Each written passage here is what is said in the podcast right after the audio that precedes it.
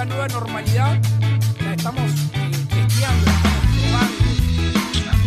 No habrá movilidad entre provincias o islas hasta alcanzar la nueva normalidad. dentro de lo que catalogó como una nueva normalidad vigilada y protegida. Vamos a una nueva normalidad vigilada y protegida. El regreso a la nueva normalidad. El regreso, subrayo,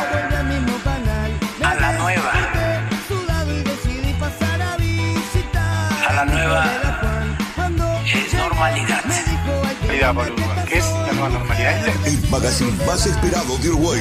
Nueva normalidad. Nueva normalidad. Con la conducción de Mauricio González y Arnold Fontes. Nueva normalidad. De lunes a viernes de 12 a 14. Por Láser FM. Una radio igual a todas. Juntas.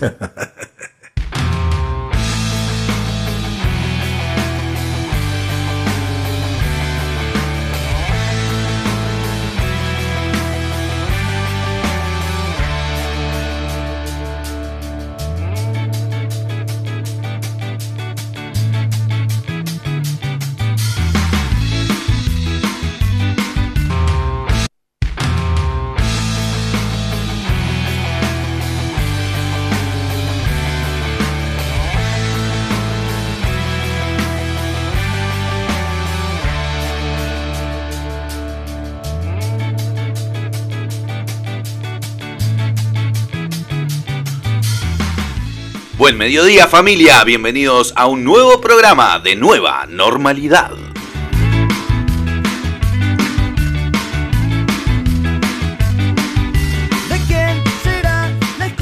David Michael en los controles y Arnold Fontes acá enfrente. ¿Cómo andamos, Arnold? Saluda a tu gente. Muy buen mediodía para todo el mundo, ¿cómo estamos? Eh, acá arrancando un nuevo programa de Nueva Normalidad, un poco anormal hoy el programa, eh, se vienen cosas interesantes y misteriosas, así que esténse prendidos a, a Láser FM que venimos con todo, ¿eh? Además de, todo, de toda la actualidad en el día de hoy, un día hermoso, nuevamente nos regala el clima, un mar, a mí me encanta el mar azul, es una cosa de loco. Llego acá y veo el mar azul y me vuelve loco, te juro. Sos como Marta Sánchez, digamos. Exactamente. Bien.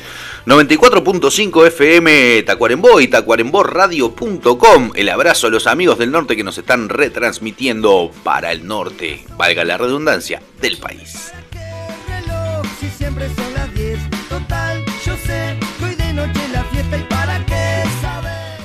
La gente de Tacuarembó también se puede comunicar. Estamos eh, en vivo. El celular ya lo vamos a pasar, pero también tenemos nuestra página de Facebook. Por ahí no les da el tiempo para anotar. Hay un botón que dice WhatsApp en nuestra página de Facebook y ahí se comunican automáticamente. Los va a mandar eh, al WhatsApp para que eh, nos mande sus mensajes, sus, sus dudas y bueno, acerca de este tema tan interesante. Que- ¿Qué va a ser hoy, Mauricio? ¿De qué vamos a hablar con el invitado de hoy?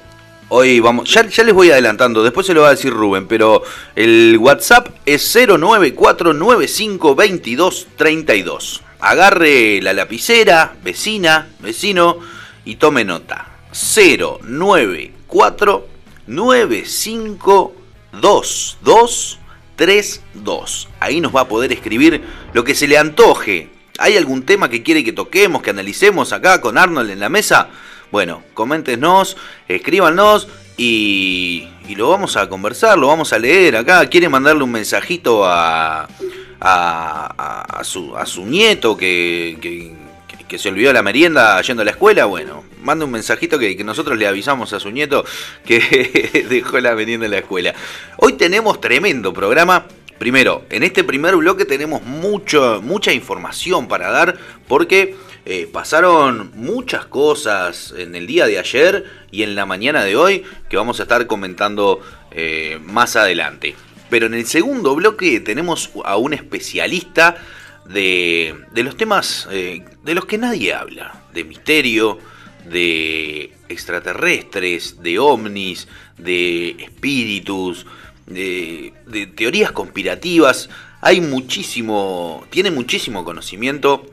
Estamos hablando de Henry Gellenser, que va a estar eh, en el segundo bloque. Vamos a tener un contacto telefónico con él y vamos a estar hablando del tema de hoy de contactados o supuestos contactados. eh, personas que dicen que fueron eh, Abducidas. abducidas, contactadas por eh, otras razas. También, hablando de razas, hay mucha gente que, sostiene, muchos movimientos que sostienen que ya hay varias razas extraterrestres viviendo en nuestro país.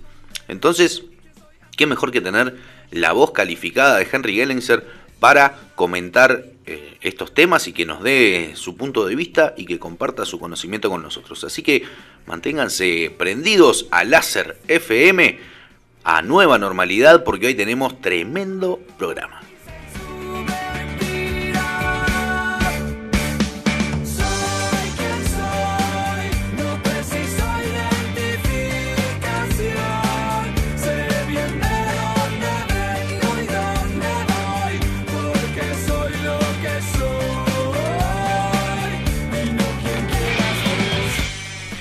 Bueno, yo quiero decir que hice en el día de ayer una encuesta en nuestra página de mm, Nueva Normalidad Radio en Twitter, que es eh, arroba normalidad sobre eh, lo que era tendencia, ¿verdad? En los pasados días, porque duró eh, varios días, eh, el hashtag no al debate de- del Frente Amplio. Y bueno, nosotros nos preguntábamos a qué se debe esta eh, resonante resolución del, del partido del Frente Amplio.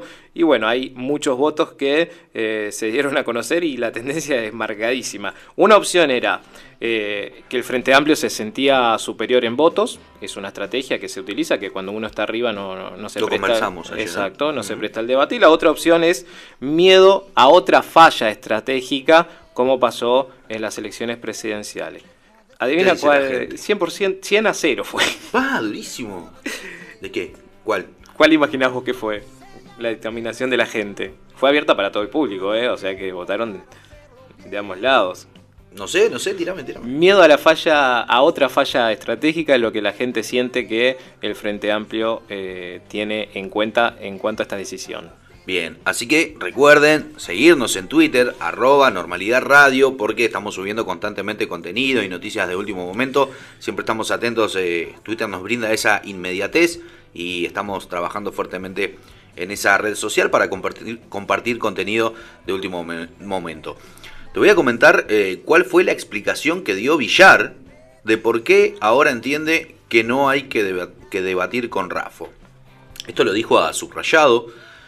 Álvaro, Álvaro Villar eh, quería debatir, pero dijo que tras analizar las cosas colectivamente y ver todos los elementos, lo mejor es no ir al debate ahora.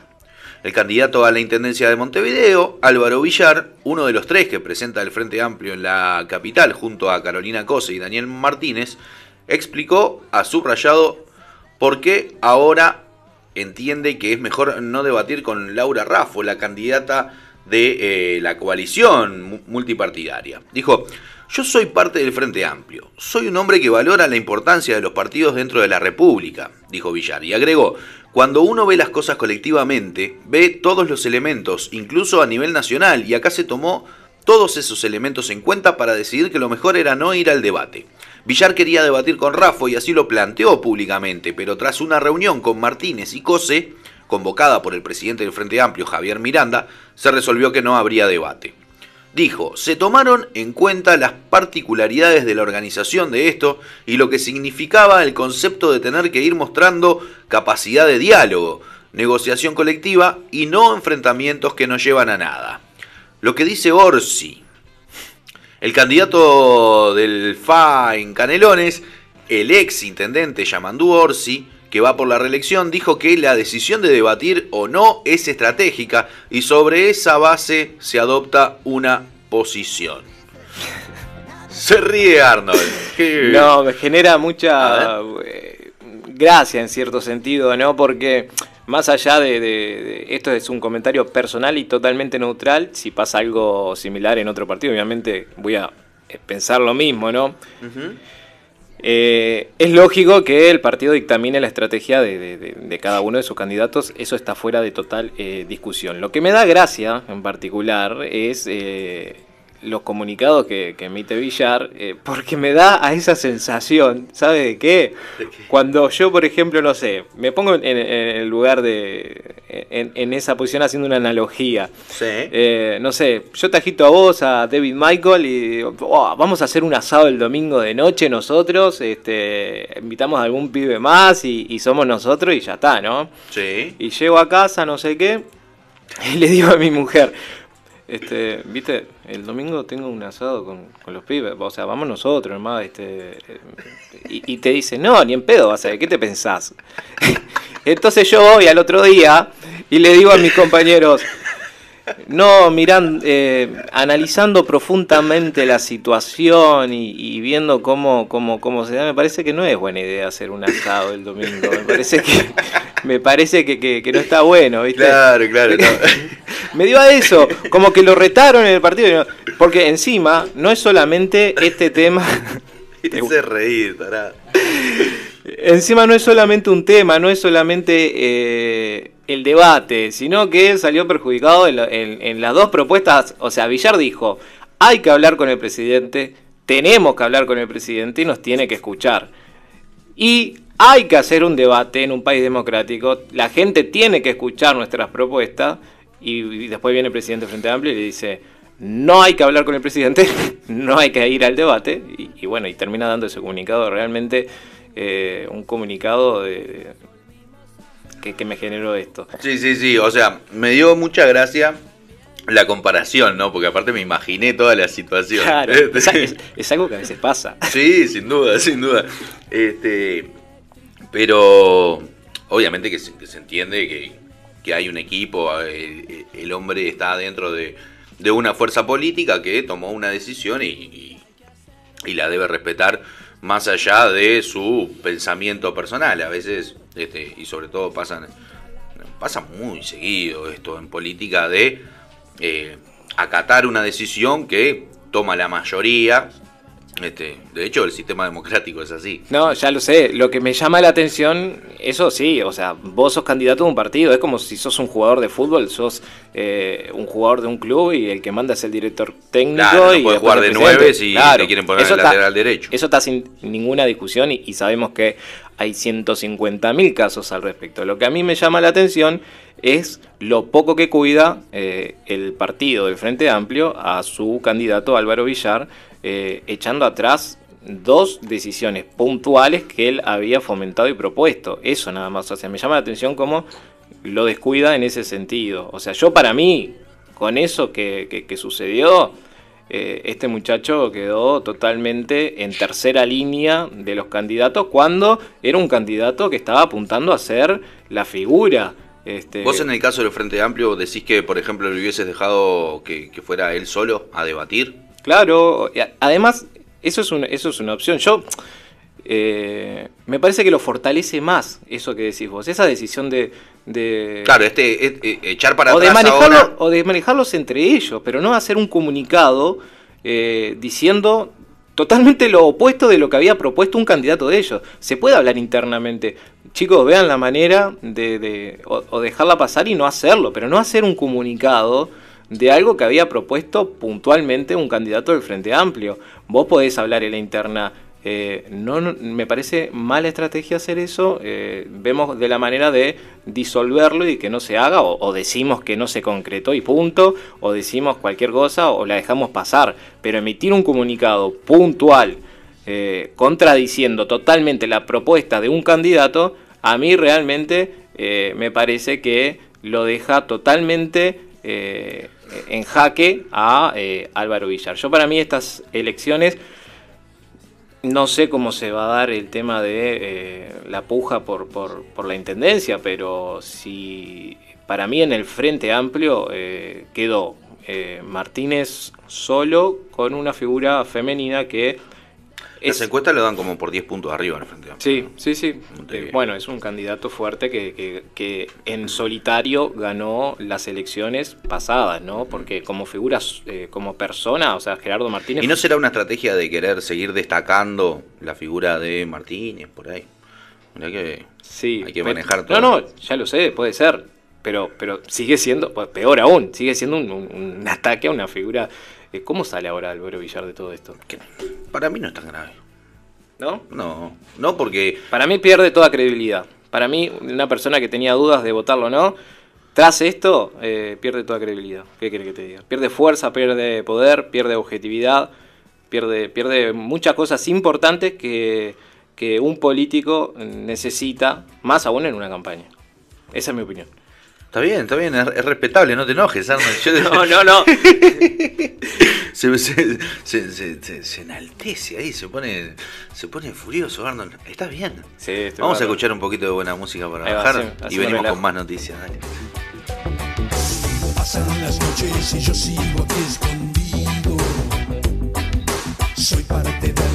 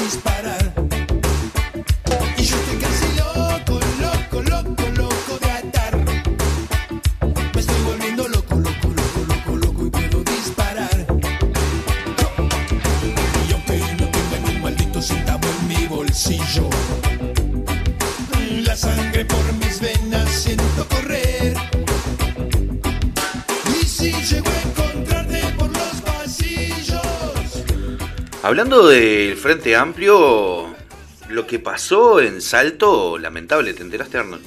Sí, la verdad, este, totalmente repudiable, una- un, un acto eh, espantoso lo que ocurrió hace algunas horas ahí en ese departamento. Tristísimo, un militante del Frente Amplio fue apuñalado en Salto mientras colgaba carteles de la campaña para las elecciones departamentales. La mesa departamental del Frente Amplio de Salto repudió el hecho, llamó a la reflexión, al respeto mutuo y a la sana convivencia democrática. Es un artículo de la diaria que dice, militantes del Frente Amplio de Salto denunciaron que fue agredido un grupo de partidarios que estaba colgando carteles de campaña para las elecciones departamentales. Los militantes estaban en el barrio, en el barrio El Obelisco, cuando se les acercaron al menos dos personas, una de ellas con un arma blanca. Álvaro Beto Acosta, dirigente del Frente Amplio en Salto, fue apuñalado y una mujer fue golpeada con un termo en la cabeza, lo que le partió el tabique nasal, cuentan los militantes. Acosta fue ingresado en CTI y está siendo operado. Eh, esta noticia es de, de- ayer de noche. Esta es la información que los militantes trasladaron en la noche de este miércoles a la mesa departamental de Frente Amplio en Salto, que emitió un comunicado en el que rechaza y repudia toda conducta violenta que atente contra las personas, poniendo en peligro su vida e integridad física. El Frente Amplio de Salto también manifiesta su solidaridad con los partidarios y sus familias y concluye con un llamado a todas las colectividades políticas a la reflexión, al, respeto mutuo y a la sana convivencia democrática. Un hecho repudiable, lamentable. eh, acá dicen también que la versión que circula entre los simpatizantes es que la agresión había sido por parte de militantes del Partido Colorado. Eh, esto es lo que dice la diaria. La verdad, no importa de dónde venga la agresión, no importa de- del color que sea, eh, esto va mucho más allá de colores, como lo decimos siempre. O sea, la democracia primero, el derecho a militar de cualquier fuerza política debe eh, primar ante, ante todo, ¿no? Porque es, es la base de, nuestro sistema democrático. Entonces, Eh, no pueden pasar este tipo de cosas. Además de, las cosas básicas de una, de una civilización y de una sociedad, ¿no? El tema de la tolerancia, el tema de, eh, de saber que no todos pensamos iguales, de que cada uno tiene ideas diferentes y de que eso es lo lindo del ser humano. Y, y no hacer este acto que para mí obviamente es totalmente eh, abarcativo más allá de, la política. Cualquier acto de agresión así física o, o de homicidio, porque han pasado también en el fútbol, Bueno, este muchacho estaba en CTI. Es, es, una, es una locura, sí. sí, Ahora sí, vamos a hacer algún como- contacto con alguna autoridad de- del Frente Amplio a ver si si, si, si está al tanto de- del estado de, de- de este militante. Oscar Andrade tuiteó que, bueno, intento de homicidio en medio de una agresión brutal a militantes de Frente Amplio en Salto, repudio a la barbarie, eh, y bueno, está el hashtag no pasarán, ¿no? Que también es tendencia en Twitter, eh, haciendo alusión a, a este acto lamentable. También Mario Vergara eh, tuiteaba hace 12 horas lamentables sucesos en Salto por cobarde agresión a militantes políticos. Toda nuestra solidari- solidaridad con las personas agredidas y un llamado al rápido esclarecimiento de los responsables. Todos debemos contribuir a la convivencia democrática desde todos los ámbitos. Fuerza Beto tuiteaba junto eh, al archivo que eh, subía el Frente Amplio como comunicado oficial y también con el hashtag no pasarán. Bueno, esperemos que, que esté bien. Eh, ese ser humano, este, que como ser humano nadie merece ser atentado, pero bueno, eh, hay mucha locura, mucha violencia en la sociedad, eh, en todos los ámbitos, como bien lo decías, Arnold.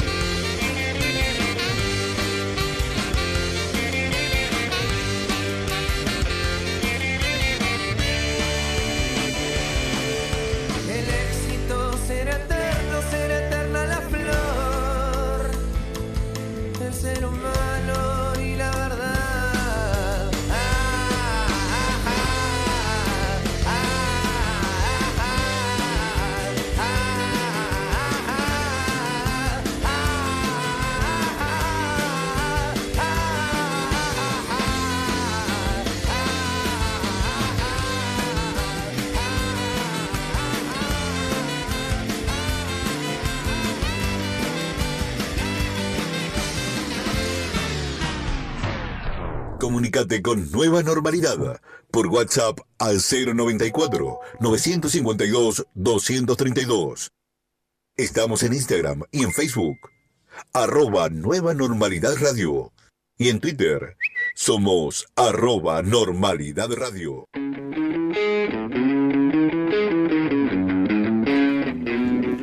Quiero mandarle un saludo muy grande a Vanessa y a Federico, que son los dueños de Mayorista y Minorista Londres, que está ahí en la calle Camino de los Gauchos y Manuel Oribe, un mayorista que tiene unos precios increíbles, eh, unos amigos de la casa que, bueno, este, no dejen de pasar por, ahí, abrió hace poquito Mayorista Londres, menos de un mes, eh, tiene, tiene de abierto y- y fue una locura, vayan a seguirlo a las redes sociales, lo, pueden seguir en, Instagram como en Facebook, arroba mayorista, arroba mayorista Londres. Y, y bueno, se van a enterar de todas las ofertas que tiene. Tiene ofertas destacadas. La verdad que hay gran variedad. En breve están abriendo también eh, panadería, carnicería, lácteos. Eh, tiene un puesto afuera Arnold, vos lo viste. Sí, yo lo vi y no quiero pecar de alcohólico, pero se me fueron los ojitos a un Jägermaster que generalmente cuesta mucho conseguirlo y ahí tienen un precio que realmente me llamó poderosamente la atención. Este, 700 y poquito. Sí, 750 si no me equivoco. Si no anda lo por ahí. refichaste, pero- dale, sí, la verdad. Este, y tal, me pude llevar 12 botellas, pero. no, mentira, no me he llevado todavía. Pero lo estoy mirando de reojo. Todavía queda un poquito en casa, por eso no, no- no lo he adquirido, pero está ahí para aprovechar esa promoción increíble y mucho más eh, promociones en cuanto a, a la alimentación. Es, es- es no, pero el puesto, el puesto ese que tienen ahí afuera. eh, Ah, el puesto de verdura me decías vos, perdón, sí, yo me fui para. sí, eh, me fuiste a la góndola de alcohólica, Eh, tremendo hecho gorra. no, es, es- sí, sí, primera calidad. La verdad, este, primera calidad y buenos precios, porque viste que a veces, si vos querés una fruta este, de esas que brillen con colorcito, bueno, pagala, viste, medio caro. No, ahí no, ahí brilla, es buena calidad y eh, realmente eh, son muy buenos precios. Beso grande para, para la gente de Mayorista Londres. Ahí, camino de los gauchos, a pasitos de la estación de ANCAP, de ahí de la rotonda, son dos, tres cuadras. Este, y Manuel Oribe.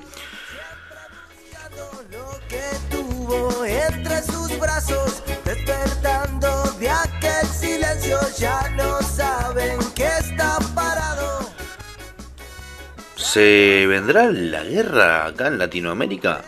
Parece que Bolsonaro anda con ganas de, ¿Qué pasó? de, de meter algún bombazo. Estoy leyendo acá un titular. Brasil no descarta. se- se- Arnold está peleando con los auriculares. ¿Se rompió? Se le, los rompió ayer. Ya estamos debiendo unos auriculares a la radio. La verdad, Ah, vamos a durar poco. Brasil no descarta intervención militar en países vecinos para solucionar controversias.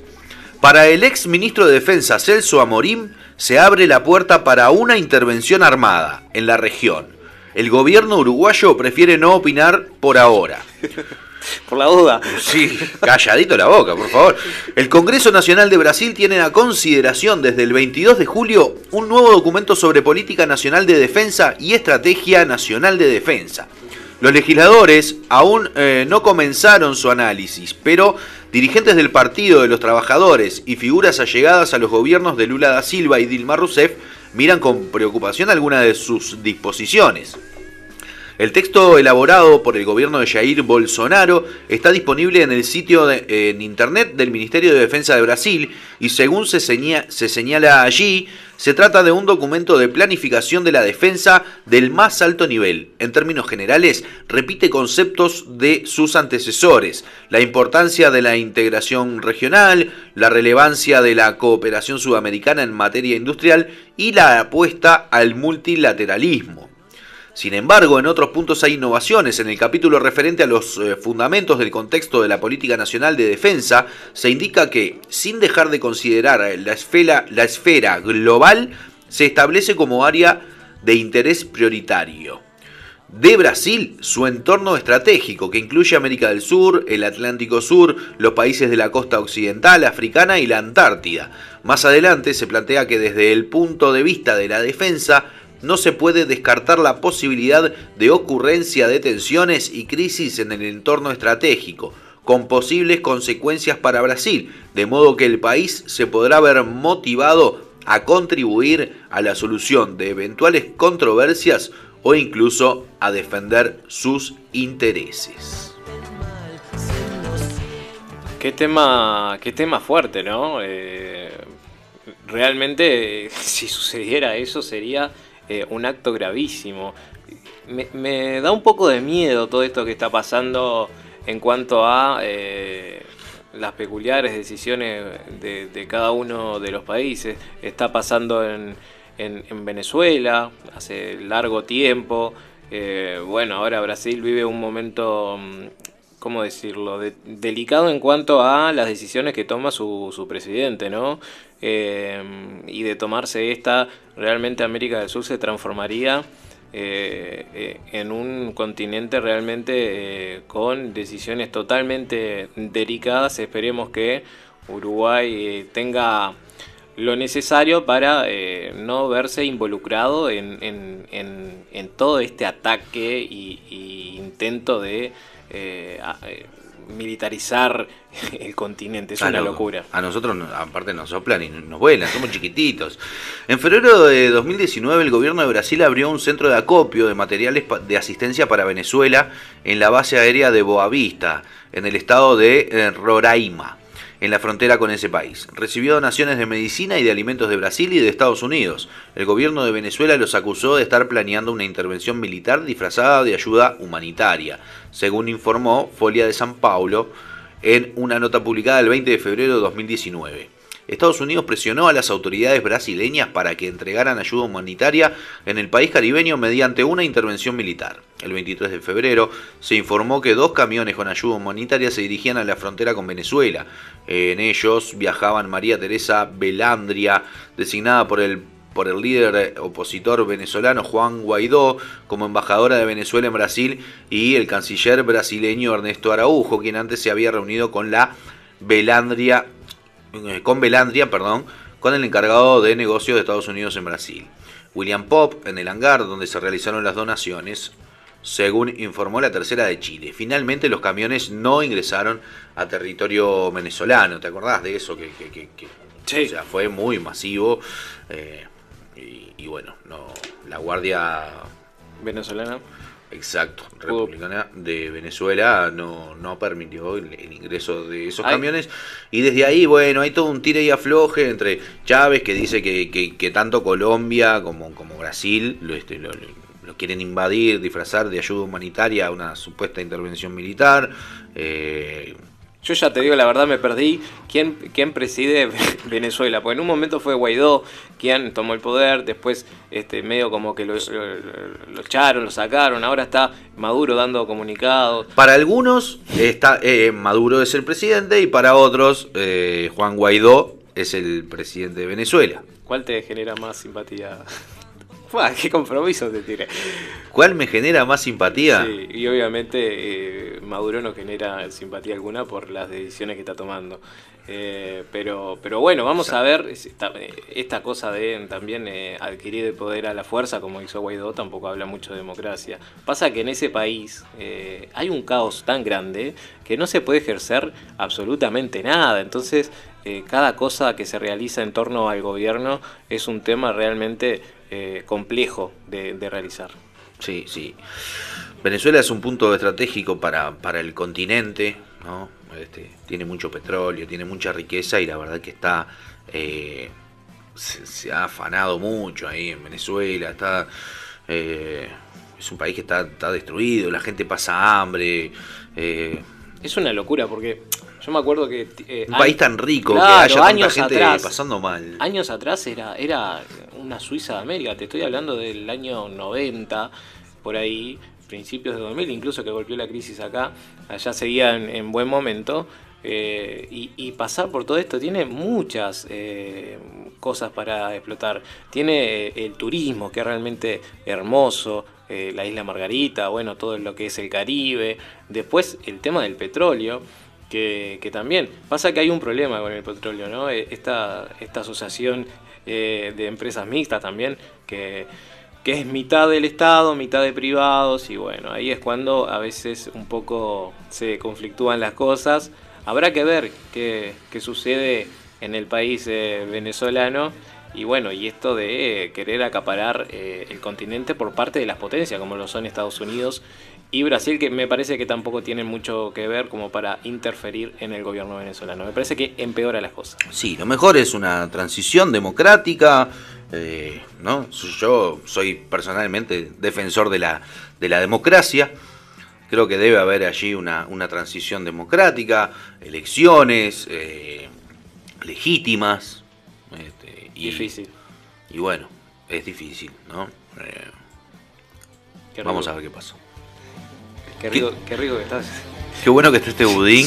La verdad que la gente de Portezuelo a mí me va a tener que empezar a mandar cosas, ¿eh? eh Sociedad Anónima, porque el otro día estaba comiendo un alfajor Portezuelo. Es verdad. Ahora me compré un budín No, Portezuelo. un budín no, el budín. El budín que es de chocolate relleno de dulce de leche está en oferta. La verdad, este, está muy bueno. Comimos acá con Arnold. eh, Comimos, yo comí un pedazo nomás, no me digas comimos porque te, Bueno, pero comiste. te comiste todo el paquete, es una cosa de...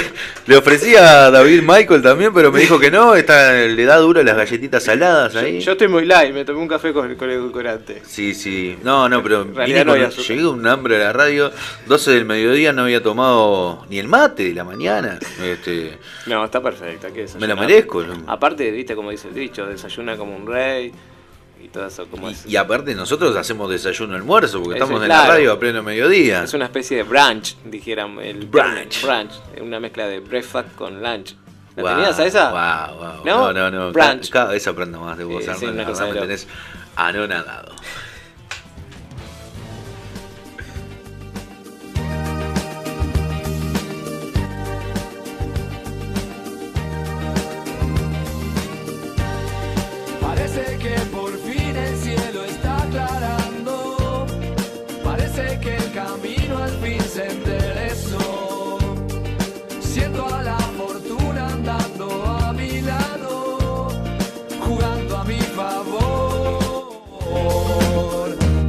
Con que tropecé hoy solo arena son, arena son. Y la lluvia que me cegaba ya paró y se convirtió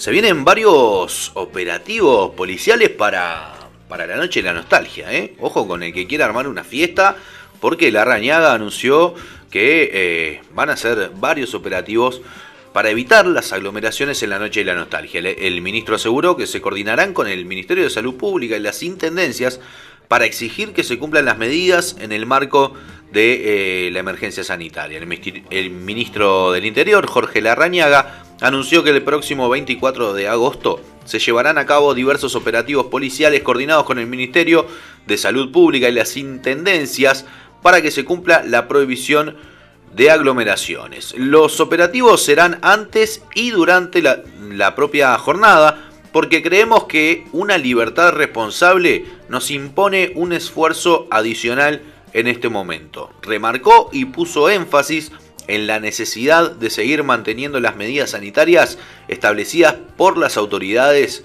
por el nuevo coronavirus COVID-19. Vamos a elaborar operativos con las intendencias y el Ministerio de eh, Salud Pública y se está trabajando en la materia, concluyó. Junto a, la Rañaga también estaba la calle Pou, que también exhortó a evitar reuniones sociales en la noche de la nostalgia. La población deberá saltearse el próximo 24 de agosto y quedarse en casa, dijo el presidente La Calle Pou este miércoles. Señaló que las nuevas generaciones tienen conciencia social y llamó a la responsabilidad personal de no realizar encuentros multitudinarios. En ese sentido, adelantó que el gobierno fiscalizará, como comentaba Mauricio, para evitar encuentros y reuniones que puedan potenciar contagios de COVID-19. Esto se habló mucho, bueno, los eh, asesores del gobierno también comunicaron que es un cóctel que se puede dar muy grande en, cualquier encuentro clandestino de esta noche de la nostalgia. Sí, no solo para la noche de la nostalgia, que, que obviamente ahí es cuando más abundan las fiestas, pero ahora estoy viendo que hay un segundo condenado por hacer una fiesta clandestina sin medidas sanitarias por el COVID-19. Se trata del segundo responsable de la fiesta que se realizó sin autorización ni las medidas sanitarias exigidas por el COVID-19. Esta es una nota de subrayado. La fiscal de Atlántida, Mirna Busic, imputó y en un juicio abreviado logró una condena para el segundo responsable de la fiesta clandestina realizada el sábado pasado sin autorización ni aplicación de las medidas sanitarias exigidas en el marco de la emergencia sanitaria que provocó el COVID-19, al igual que el primer responsable de esta fiesta, que fue condenado, escuchen, a 12 meses de prisión que cumplirá en libertad vigilada debiendo hacer trabajo comunitario. como, como Fernando Cristino, que está haciendo trabajo comunitario. Esta segunda persona fue detenida en Montevideo y también imputada de desacato. Es una de las personas que firmó la notificación e intimación de que debía terminar la fiesta y no lo hizo, explicó Busich a subrayado. La fiscal dijo que los dos condenados se habían comprometido a terminar con la fiesta, pero cuando la policía volvió porque continuaba la gente en el local, ambos se dieron a la fuga. Tremendo, tremendo. Ahí estarían alcoholizados, ¿no? Porque digo, firmás una notificación, pones tu nombre, tu documento, vienen a buscar la fiesta y salí, te vas de, Sí, te fugás. eh, pánico escénico capaz que le dio. No, yo creo que Cualquiera. es una es una exhortación que se está haciendo muy eh, hincapié porque eh, es una fecha, eh, bueno, conocida e importante para, para, para muchos uruguayos, ¿no?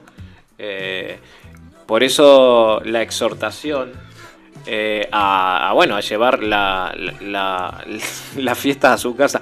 Acá yo quiero avisar, ¿no? Que en el Láser FM, el día 24 de agosto, va a haber eh, una, eh, una jornada especial. Va a arrancar muy temprano, después venimos nosotros, va a estar Juan, también Juan García, eh, desde su programa. dedicado totalmente a la noche de la nostalgia. Va a ser una jornada especial, por eso en conjunto a esta exhortación de quedarse en casa pueden poner láser FM a todo parlante en su casa desde muy tempranito y vivir la noche de la nostalgia de una manera eh, distinta, pero siempre con muy buena música.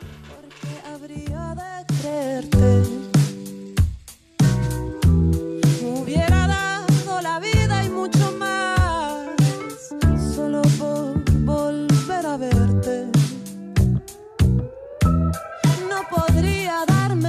Lujo de ceder ante tu llanto.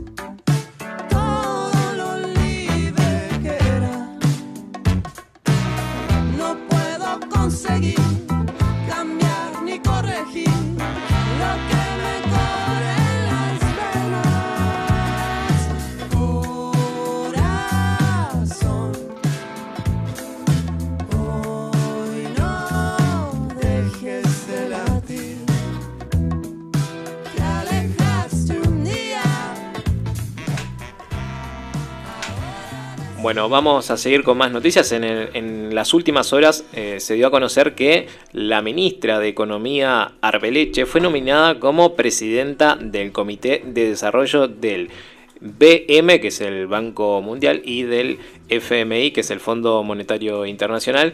También fue nominada la primera ministra de Barbados, Mia Amor Matley, quien ejercerá la presidencia en el periodo entre noviembre de 2020 y eh, octubre del 2021. La ministra de Economía y Finanzas, Azucena Arbeleche, fue nominada como presidenta del Comité de Desarrollo del Banco eh, Mundial y del Fondo Monetario Internacional, informó eh, bueno, la página de la presidencia, como mencionábamos. Es la primera vez que Uruguay accede a ese puesto que Arbeleche ocupará a partir de noviembre de 2021 y que finaliza- finalizará en octubre de 2022, agrega el comunicado. Eh, una noticia realmente eh, agradable para lo que es Uruguay. Habla bien de la elección de este nuevo gabinete. Que una ministra de Economía por primera vez sea eh, llamada a, a esos eh, entes, digamos, mundiales que manejan la economía. Realmente de a poco se va dando un reconocimiento global en tanto como al presidente y como a sus eh, ministros. Realmente una noticia agradable. Agradable.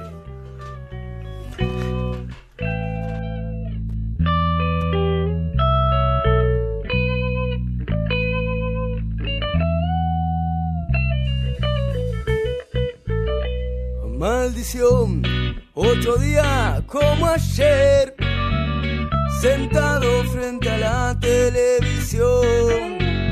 Mutación, es mi estado natural.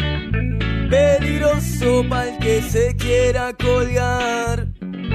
Y mentí sobre todo lo que hay. Ya no supe lo que iba a pasar. Hoy llevé mi cabeza a volar.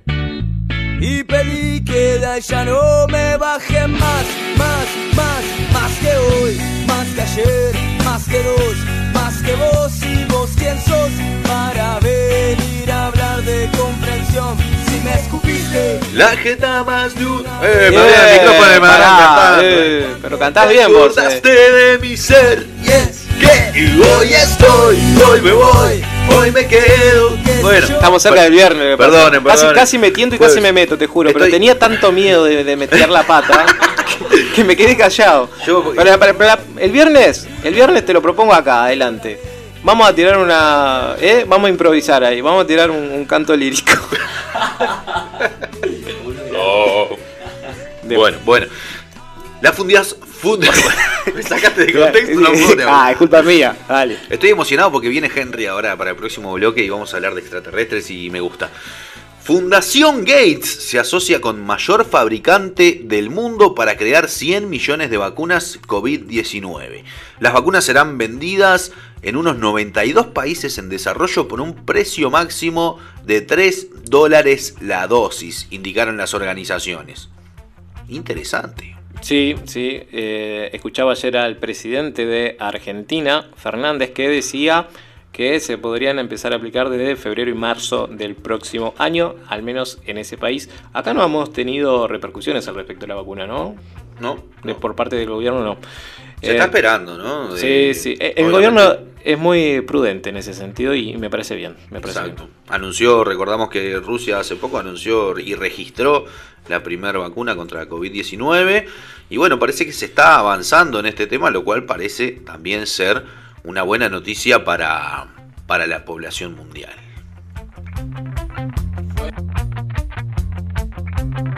Comunicate con Nueva Normalidad por WhatsApp al 094 952 232. Estamos en Instagram y en Facebook.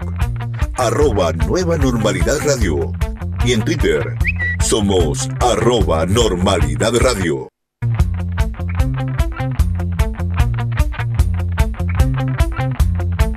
Voy hablando sin palabras, voy mirando sin ojos, agarrando sin las manos, viviendo sin corazón. Al camino que elegí, yo no sé quién me llevó, si las vueltas de la vida o si las vueltas las di yo. Ojalá que las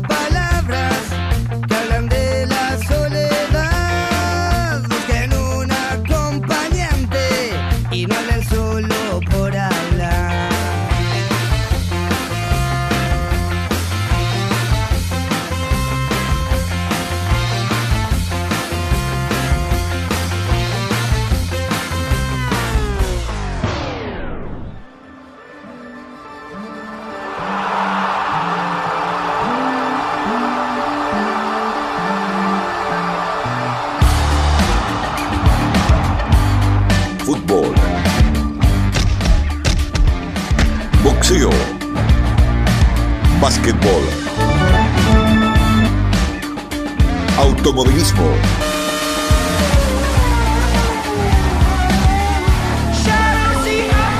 Información, comentarios y opinión de todo el deporte nacional e internacional. Aquí comienza NN Sports, el segmento deportivo de Nueva Normalidad.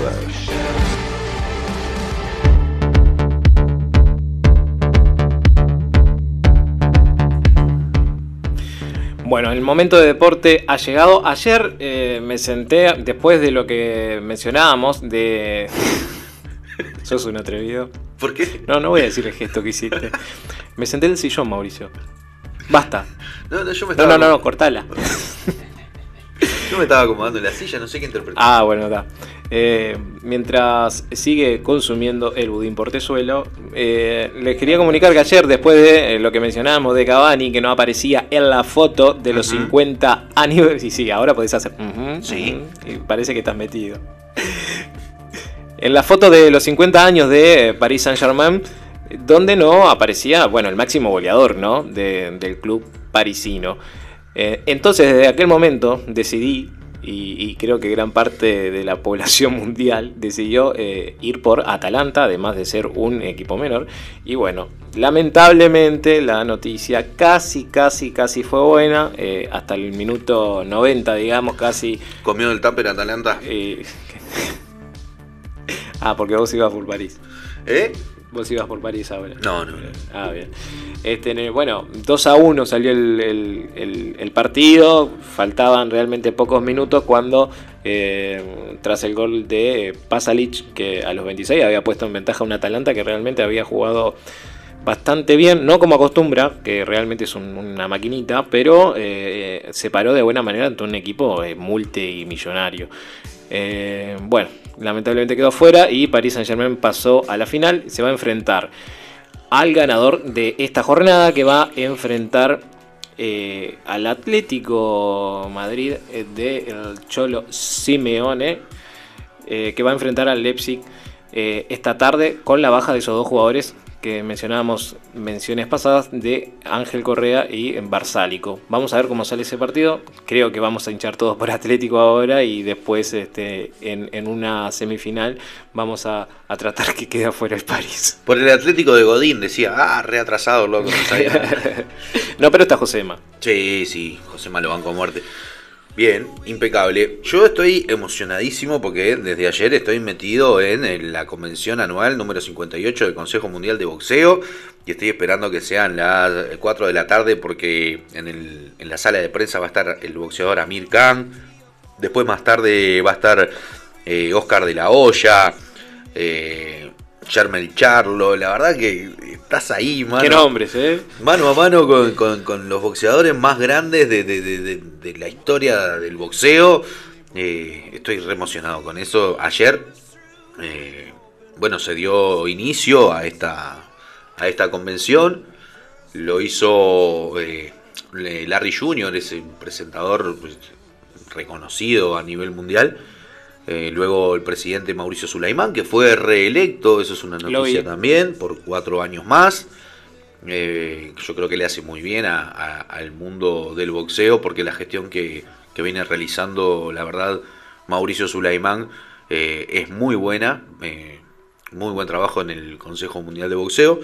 Y bueno, pude ver dentro del tiempo que, que- que tuve, por ejemplo, la conferencia de prensa que dio, una entrevista fue más bien, eh, Bandera Roja, de David Benavides, que va a estar peleando este 15 de agosto.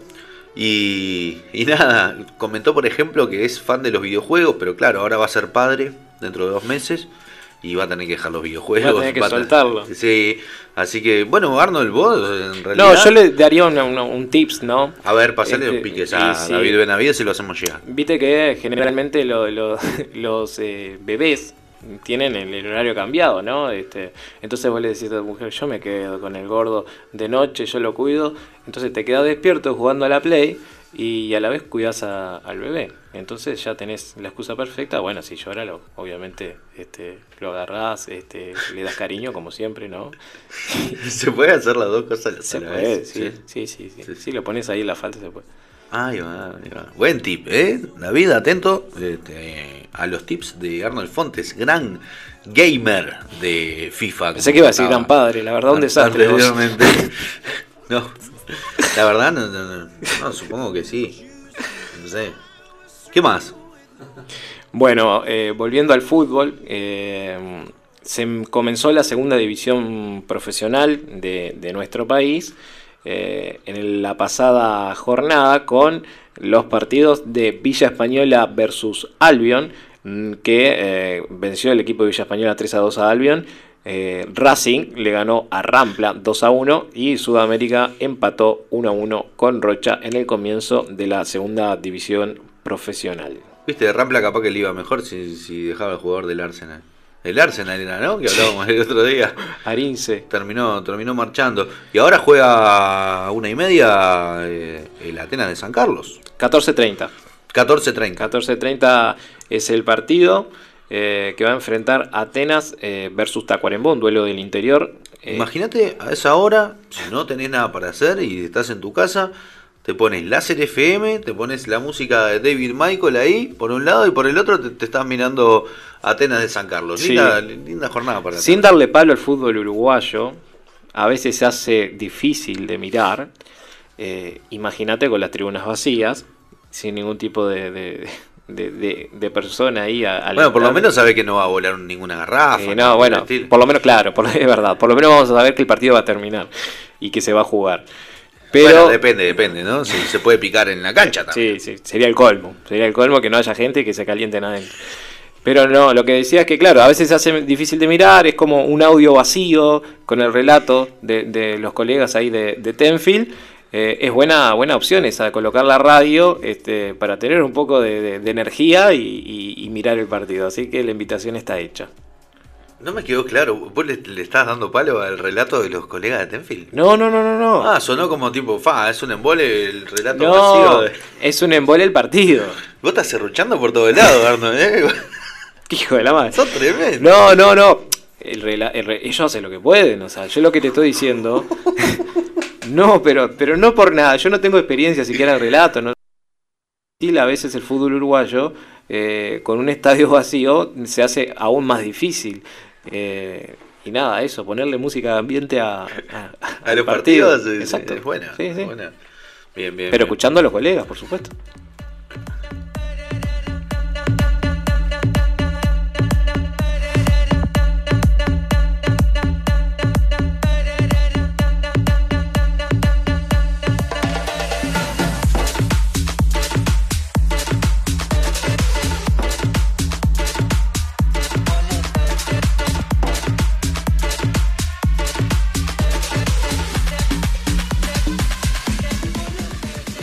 Bueno, seguimos acá compartiendo la mesa con el picante Arnold, eh, que, que vino, vino agresivo y vino violento, tirando palo para todos lados, a los colegas de Tenfield, al Frente Amplio. No, no, no, no. La verdad que vino durísimo, eh, pero bueno, nada, son días, cada uno puede tener su día, pum para arriba, pum para abajo, más eh, eh, de mejor humor, de peor. eh, nada, eh, te permito tus descargos, dale. No, yo doy mi opinión. Está bueno eh, que cada uno dé su opinión y bueno, y no tener miedo a expresarla nada más. Eh, no se puede quedar bien con todo el mundo, Mauricio. Con Dios y con el diablo, ¿no? Claro que no, claro que no. Hay Este, que decir que eh, recién repasamos el partido de, de Cerrito. Va ganando 1 a 0. A los 30 minutos fue gol del capitán Maxi eh, Silvera. Impecable. Resultado en vivo.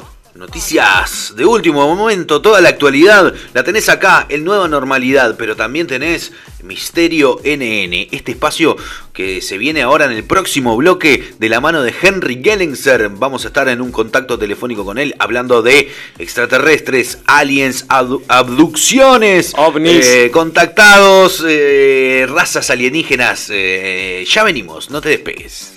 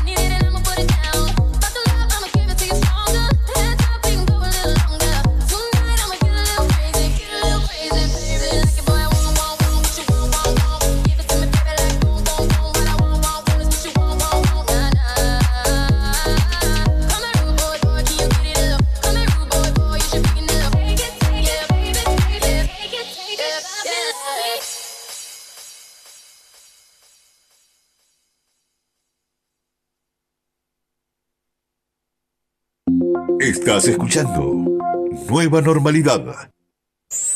Momento de espacio publicitario. Remates Marzano abre sus puertas en Rocha desde el viernes 7 hasta el jueves 13 de agosto en el horario de 10 a 18 horas. Estaremos recibiendo mercadería y realizando ventas directas, cumpliendo con el DFS, distanciamiento físico sostenido de 2 metros. Todo lo que necesites vender y quieras comprar lo encuentras en Remates Marzano, calle Orosmán de los Santos, esquina 18 de julio, frente al ANCAP. Por más información, comunícate al celular 099 51 59 12. Síguenos en Instagram y en Facebook como Remates Marzano, porque Marzano es sinónimo de remates. Hola, aquí les habla Falco Matero del programa 1 a 1 con Falco Matero, transmitiendo en vivo y en directo desde Sydney, Australia, por radio FM Láser de Punta del Este para el Río de la Plata, Uruguay y Argentina. Soy un río platense que vive en Australia desde los 4 años de edad. Se podrá decir que soy más australiano que cualquier otra cosa, pero sin soltar de lo son mis raíces. Así que me van a escuchar decir muchas palabras mal pronunciadas, equivocadas, mal aplicadas e incluso inventadas, porque mi primer idioma es el inglés. Pienso en inglés y voy traduciendo al toque al castellano. Les advierto que habrán muchos errores, pero de una manera divertida, hablando en serio al mismo tiempo. Entrevistas destacadas con un fin diferente a lo canguro. Y como siempre digo, no importa dónde estén o quiénes son, dónde nacieron, su cultura o su nación, uno a uno con Falco Matero, aquí los espero, todos los domingos a las 23 horas. Punta Makeup by Silvana Correa. Maquillaje social, maquillaje profesional, maquillaje en alta definición para televisión y fotografía. Punta Makeup. Creamos un nuevo estilo en automaquillaje. Nuestros talleres pre-15 y mujeres reales son dedicados 100% a potenciar tu belleza. Punta Makeup by Silvana Correa. Contactanos por más información al 099-814-660. Punta Makeup by Silvana Correa. Nuevo concepto en belleza.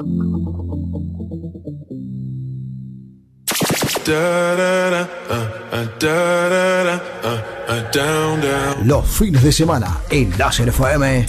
Dale, dale, vamos a tocar el cielo con las manos. Los temas más importantes suben y bajan con tu voto.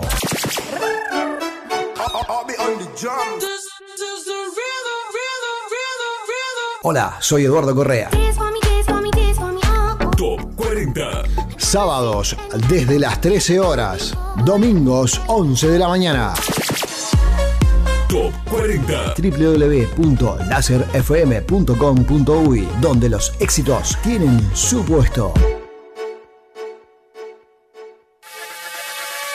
En la Avenida Gourmet de Maldonado, Parrillada Classic. Desde 1995. Almuerzos, cenas o tu fin de semana en familia. Classic. Un ambiente amplio y seguro los espera para compartir. Parrillada completa, minutas, pastas y hasta la mejor y famosa pizza de la ciudad. No te olvides de endulzarte con nuestros postres variados. Classic. Servicio delivery y takeaway. Joaquín de Viana y Bergali. Teléfono 42 25 49 91. Clase. Vive esta nueva realidad de la mejor manera y con estilo. Parrillada Clase. Clase. Ey, ¿te gusta el rock? ¿A mí? Sí, a vos te digo. Obvio. No busques más. Si sos un fanático del rock, no te podés perder Escape Latino Full Rock. Escape Latino Full Rock. Todos los miércoles, de 16 a 18 horas, Por Láser FM. No te lo pierdas. Dos horas a puro rock. Uy, qué copado. JP Transfer. Casamientos, 15 años, traslados, aeropuertos y puerto de Montevideo. Remises y vans para 16 pasajeros. Encontrarnos en Pascual Gatás detrás de Punta Shopping o a través de nuestra página web JP Transfer. Servicio 24 horas. Teléfono 4248 9090 o 099 433 009. JP Transfer.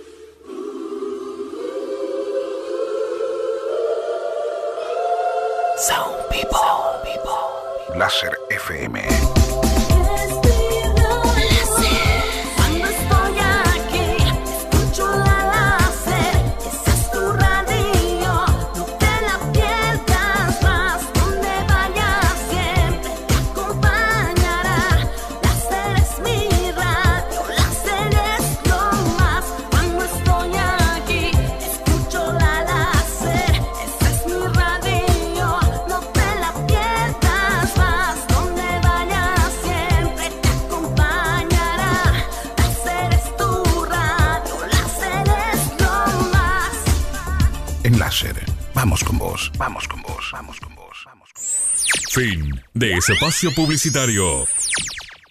Un momento para pensar. Un momento para la información.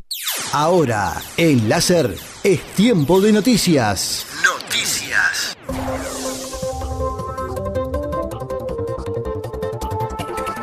Tomamos el contacto con las noticias y ahora vamos a hablar de ciencias porque el rol central que jugó la pandemia de H1N1 en la vacuna de Osborne, el doctor Ricardo Rutiman, pediatra infectólogo y experto en vacunas, explicó al portal Infobay los motivos que hicieron posible que el país sea seleccionado para Estás escuchando Nueva Normalidad por Láser FM.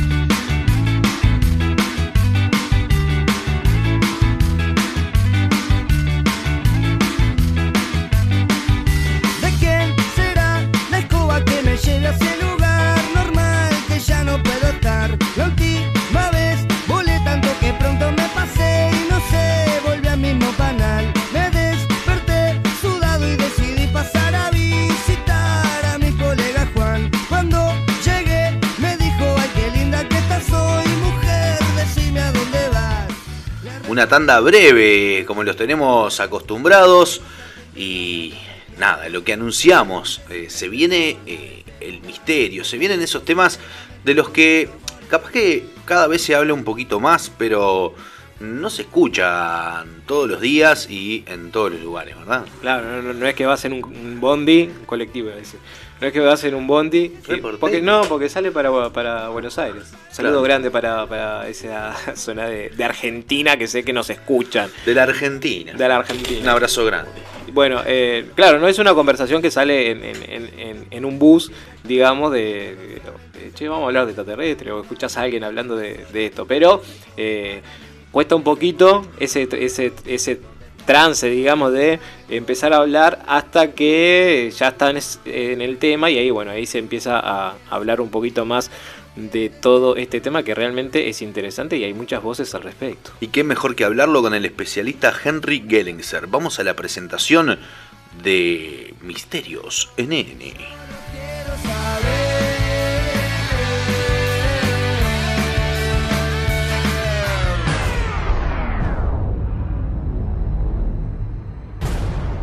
Hoy llega el misterio a nueva normalidad. Conspiración. Lugares espeluznantes en nuestro planeta. Existencia extraterrestre. Acontecimientos inexplicables. Misterio NN.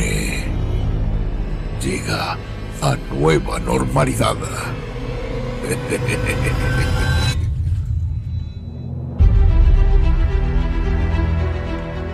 Ya estamos en contacto vía telefónica con Henry Gellingser. Bienvenido, Henry, ¿cómo estás?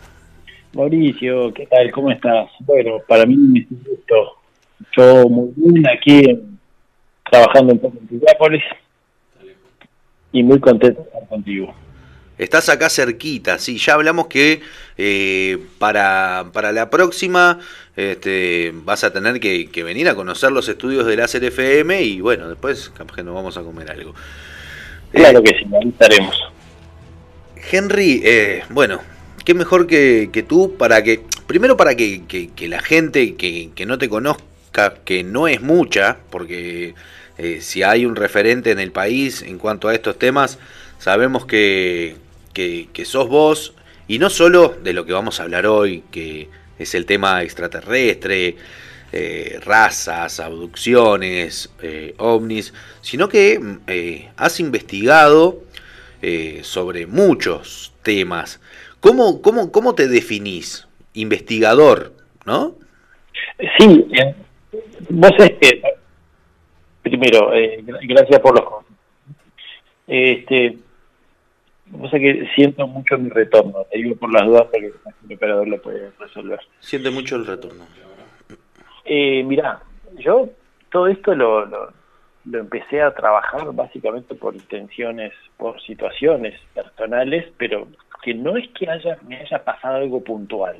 Yo siempre digo, a mí siempre me interesó eh, llegar a información que el resto no tenía, pero por una cuestión de curiosidad simplemente. Me llamaba mucho la atención el fenómeno ovni de chico, eh, el origen de las religiones también.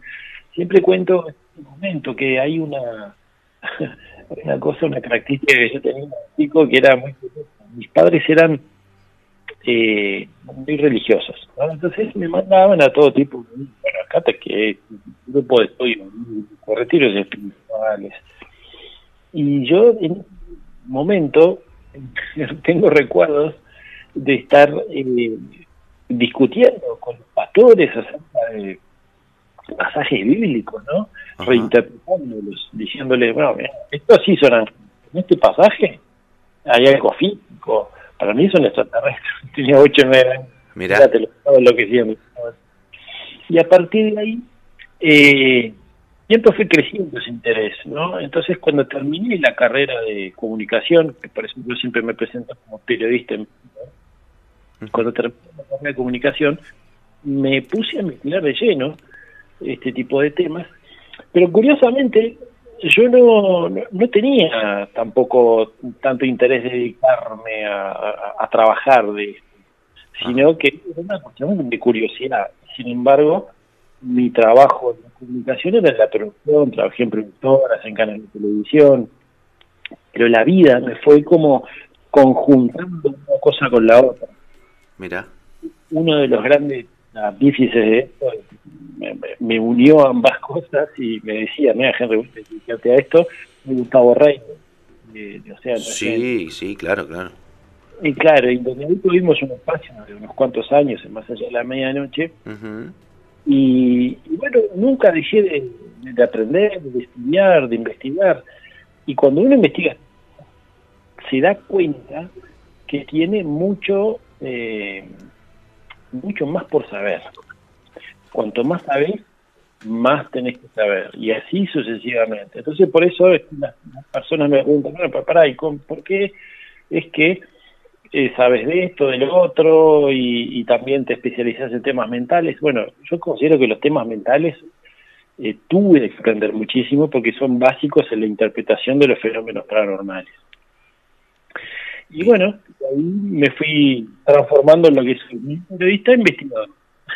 Bien, perfecto. Periodista, investigador, la, defini- la definición de Henry para ponerte alguna etiqueta, Arnold. ¿Cómo estás, Henry? Eh, bueno, para, todo bien. Para empezar a hablar un poquito y entrar en el tema de, de esto que realmente a mí por lo menos me llama poderosamente la atención. ¿Crees que la pregunta hoy en día ya no es si existen eh, extraterrestres, sino por qué no hemos tenido eh, un contacto concreto, algún indicio concreto de, de que existen? Está, está buena la pregunta que porque de verdad que es verdad que hace tiempo se terminó aquella discusión de si existen o no. o sea, no hace tanto tampoco, pero fíjate, yo hace 25 años que investigo estas cosas. Eh, claro, hoy, bueno, eh, tenemos espacios en los medios como este, los tuvimos en televisión, con Vida, con Rastro, en donde la gente se amiga un poco más. Hoy vemos en cadenas internacionales como History todo tipo de programas donde debaten acerca de cómo son los extraterrestres, cuándo vinieron, cuáles son sus intenciones, en qué naves viajan, cómo son sus aparatos. Entonces, como que fue mutando el tema. Eh, y sí es verdad que se sigue discutiendo si llegan hasta nosotros o no. Sí, perdón, se te cortó. ¿Se sigue discutiendo? Si, si, si llegan hacia nosotros o no. Eh, tal vez eso sea lo que está en discusión hoy. Si llegan a la Tierra. Pero al menos científicos se ponen en duda. Eh, yo lo que considero al respecto es que ya no es una cuestión de fe, que hay suficientes evidencias, esas evidencias tienen de cierta manera un sustento eh, no solo comprobado por testigos, sino también a veces hasta por eh, organismos hasta gubernamentales.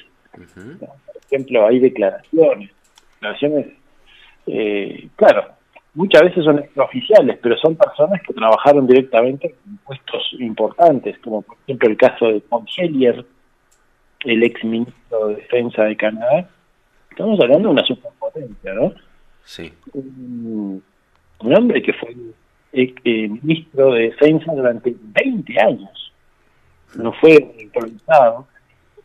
Y él, hace un tiempo, estaba afirmando en varias entrevistas por todas partes del mundo que hay más de 20 razas extraterrestres que han llegado a nosotros y que de cierta manera ciertos organismos secretos o militares norteamericanos tienen eh, entre ellos, en sus filas, a veces colaborando, a veces como apresados, eh, seres extraterrestres. Tremendo. Y lo está diciendo, y lo está diciendo por serio, eh, o sea, no, no es ninguna persona que sea un contactado, o no sé, o, o- Sí, sí, sí. Alguien que trabajó en la parte de defensa de nada más y nada menos que en Canadá, que tuvo información de primera mano de, todos estos temas. Arnold, ¿querías decir algo? Sí, ¿por qué crees que generalmente en, lo que tiene, obviamente hay temas, eh, digamos, eh, puntuales que, que, llevan a que el los gobiernos de diferentes países se ocupen de eso y no de otra cosa, pero ¿por qué crees que nunca se, se habla de esto en, en, en el gobierno, de ningún lado? Nunca eh, hay una, una respuesta concreta, se lo toma como, como un tema realmente sin importancia. ¿Por qué crees que pasa eso? O se lo ridiculiza quizás También, muchas veces, sí. ¿no? Tal cual, tal cual. Se lo ridiculiza, se lo, se lo menosprecia, como vos decís. Yo creo que hay varias que está ahí, ¿no? Esto es histórico. Eh, uno puede especular, pero es lógico que, por ejemplo, para intereses militares de superpotencias, no haya mucho interés en que se sepa que haya una raza extraterrestre, una raza sea cual sea, que tiene cierto tipo de tecnología que permite incursionar en tu espacio aéreo, eh, hasta secuestrar gente o hacer experimentos, y que vos no puedas hacer nada. Los contribuyentes, un papelonazo, ¿no? para una superpotencia, ¿no? Por ejemplo, esta Claro. eh, pero también creo que hay otro tipo de intereses. Eh, nosotros siempre estamos en un, en un mundo en donde hay una contraposición de poderes, ¿no? Hay quienes son un poco más este, evolutivos o afiliados a que nosotros crezcamos, nos liberemos, seamos seres libres, pero también hay fuerzas y poderes un tanto más ocultas que quieren que nosotros estemos eh, un poco más controladitos, ¿no? Claro. Ese, tipo de información no les conviene tampoco a ellos. También pueden ser intereses petroleros, energéticos, tecnológicos, farmacéuticos. Eh, a nadie le sirve saber que existe una raza extraterrestre que te puede dar un montón de información que los deja afuera del negocio a todos ellos, ¿no? Eh, sí, es verdad. Es- son muchas cosas que, que- que pueden llevar a esto. También hablando de- de- del tema de las razas y demás, eh, ¿tenés claro? Porque yo la verdad busqué y no la entendí. La, la ecuación de Drake, eh, que habla, bueno, eh, que se puede calcular el número de civilizaciones que podríamos mantener contacto. ¿Tenés algún concepto de esto?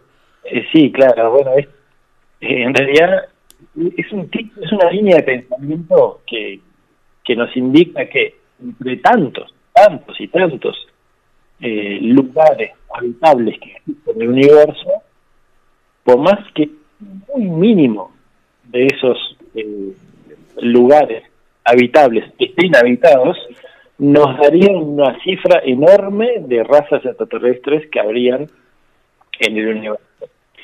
Eh, fíjate, hay 100 mil millones de galaxias. Cada galaxia tiene un promedio 100 mil millones de eh, soles o estrellas, que muchos de ellos son, son este, sistemas solares, tienen planetas alrededor. Esto lo que significa que son cifras tan grandes que no tendríamos idea de ni siquiera noción de la cantidad de planetas que hay en el universo. Yo siempre digo, ¿no? Para tener en cuenta ese número que el cual este, hacía referencia a Sagan, eh, si ponemos a contar una estrella cada segundo de las que existirían en el universo, Ajá. estaríamos 3 millones de años contando estrellas. Claro, claro, para tener una idea de, de- de- de lo grande que es eh, el universo. Ahora, me, me salgo un poco de- del tema ovni porque en realidad está relacionado, pero nosotros en el programa anterior eh, hablamos de también una, teoría, eh, llamémosle de conspiración, que, refiere al terraplanismo, ¿no? Todo este movimiento de terraplanistas que hay, que eh, si, si fuera, digamos, su teoría acertada o real, digamos, no echaría por la borda todo, todo este tema de justamente de- como porque ellos plantean que, que- que toda la información de la NASA de, de, eh, es falsa, ¿no? Este, y, y bueno, y que no se puede salir ni entrar de la Tierra. Algunos eh, dicen como que hay una cúpula alrededor. ¿Qué, qué te genera esta teoría de- del terraplanismo? ¿Qué opinión tenés al respecto?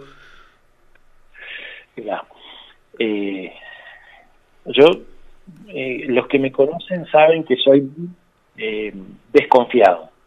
Ajá. Lo que no significa que sea conspiranoico. No es que me afilie a todas las teorías de conspiración. Sí. Tampoco soy tonto. Sé los poderes que hay detrás y que muchas veces parametra la información, como recién mencionábamos con el tema extraterrestre.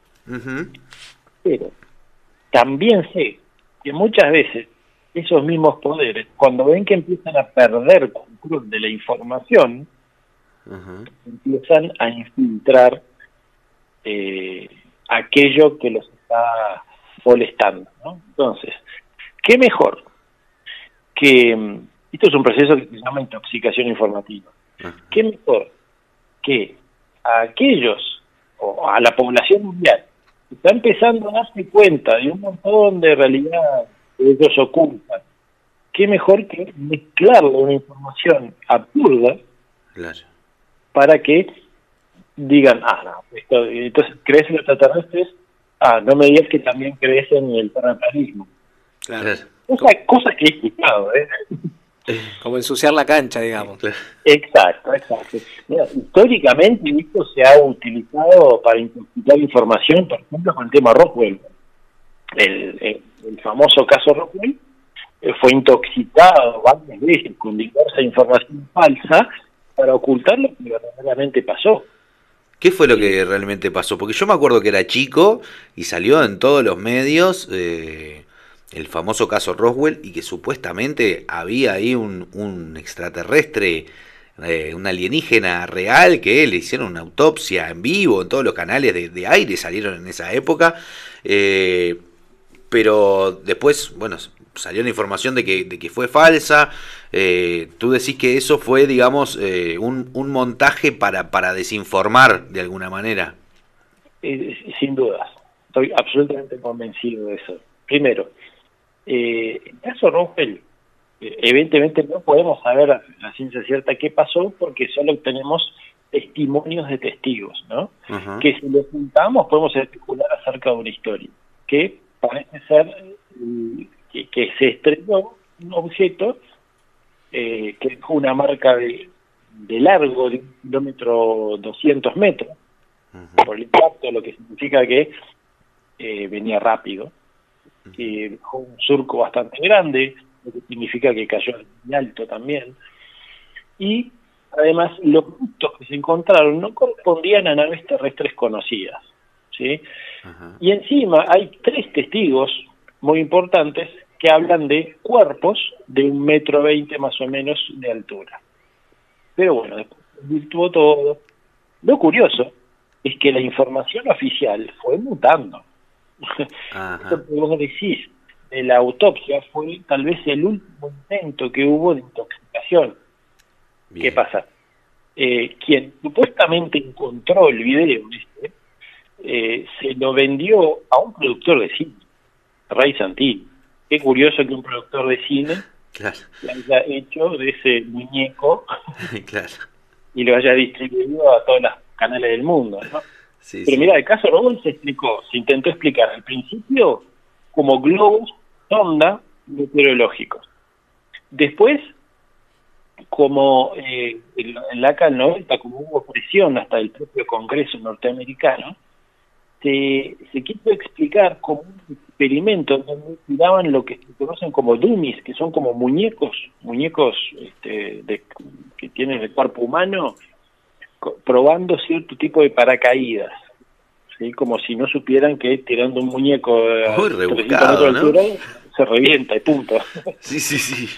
Muy rebuscado. Y, y después metieron el tema de, de la autopsia esta para que todos nos demos cuenta que es falsa. Entonces, ¿qué pasa en nuestra mente? Bueno, ah, autopsia falsa, caso falso.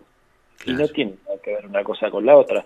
De hecho, después hubo otra versión en la que oficialmente decían que no podían haber dicho que fue porque era un experimento para detectar explosiones atómicas a distancia de los rusos. O sea, nos contaron cuatro cosas diferentes. ¿Cómo quieren que uno crea? Claro, claro. Todo esto de, de ensuciar un poco la información, eh, también en sus inicios fue eh, por el famoso experimento de- del libro azul. eh, que bueno, que el gobierno venía escuchando varias denuncias de, avistamiento de cosas, de luces y demás, entonces tengo la, información acá que en 1947 a 1969 se, se hizo este proyecto que constaba en, eh, bueno, de que el gobierno tomara parte de, de Estados Unidos, que tomara parte de, de los casos, hiciera como un eh, relevamiento de, de- las denuncias. Eh, bueno, se hicieron 12.000 denuncias y solo, según ellos, solamente eh, el 4% se, no le encontraron explicación y el 94% fueron, fueron falsas. Sí, mira, otra vez ahí el, tema de, la desinformación, ¿no? O del control de información más que nada, porque fíjate que el proyecto Azul fue presentado cuando salió a la luz pública como, bueno, ahora sí, te vamos a hablar verdaderamente son los ovnis, que podrían ser básicamente este fue el concepto general. Pero después se empezó a entender que lo que se estaba haciendo era parametrar la información, ocultar parte de la información. Vieron casos que, que fueron reales muchas veces, pero también muy maquillados. Y eso ya tenía un antecedente anterior, que fue el proyecto Majestic 12, que estaba compuesto justamente en la década del 40 por un grupo de, de especialistas, habían eh, militares, habían científicos, habían policías, habían bomberos, habían políticos, habían pensadores, habían psicólogos, eh, en donde eh, recibían la información, controlaban la información ovni, tenían tanto poder eran capaces de ir y controlar cualquier evento ovni que se diera en cualquier parte del mundo. Eh, claro, ahí también, oficialmente, cuando se lo descubrió, no se lo negó. Después, cuando se un grupo, eh, dirigido por George Marshall, cuando se lo descubrió, bueno, dijeron, no, bueno, estamos recibiendo información, estamos investigando en forma seria para darles después la información a ustedes, cosa que nunca pasó tampoco. Bien. Eh, venimos hablando un poco de- de la historia, digamos, de, de cómo, cómo, cómo se viene comportando este fenómeno, fenómeno desde hace algunos años atrás, pero me gustaría centrarme más eh, en la actualidad, más en lo reciente. De hecho, tan reciente como este fin de semana, en donde eh, pude presenciar en Zona Desconocida que eh, le realizaron una entrevista junto con Umía, si no, si no está mal el apellido, Jorge. Jorge Umia. Umia, eh, a un contactado uruguayo. Sí, Rafael Ulloa, es verdad. Exacto. eh, y, y eso también, o sea, habla de, eh, bueno, que pertenece a un grupo eh, llamado Rama, que este, supuestamente, eh, habitualmente, eh, tienen contactos con, con, con los extraterrestres. Y de hecho, si, si, si mal, este, no, si no entendí mal, eh, ¿tú tuviste alguna participación dentro del grupo? ¿O ¿Viviste alguna experiencia o algo parecido? Con- Contanos sobre eso, por favor. Bueno, mira, sí, esa, esa entrevista que le hicimos a Rafael Ulloa este domingo en, en, en- en la página de Zonas Conocidas, eh, es porque estamos en un ciclo justamente sobre diversos temas que la gente nos está proponiendo, ¿no? Entonces son transmisiones en vivo por Facebook, en donde entrevistamos a, a gente especialista en, en diferentes temas. El tema con Rafael Ulloa es que eh, viene a ser como conceptualmente un primo hermano del contactismo de Sixto Paz. ¿no? De hecho, él contaba también que la información que manejaban ellos era, no, solo, no solo era coincidente, sino que se alimentaba la información que daba también Sixto Paz. Los grupos de contacto eh, son varios Curiosamente, el grupo Rama, o ex grupo Rama, porque dicen ex grupo Rama porque se disolvió como estructura, Ujú. pero conceptualmente siguen trabajando de la misma manera,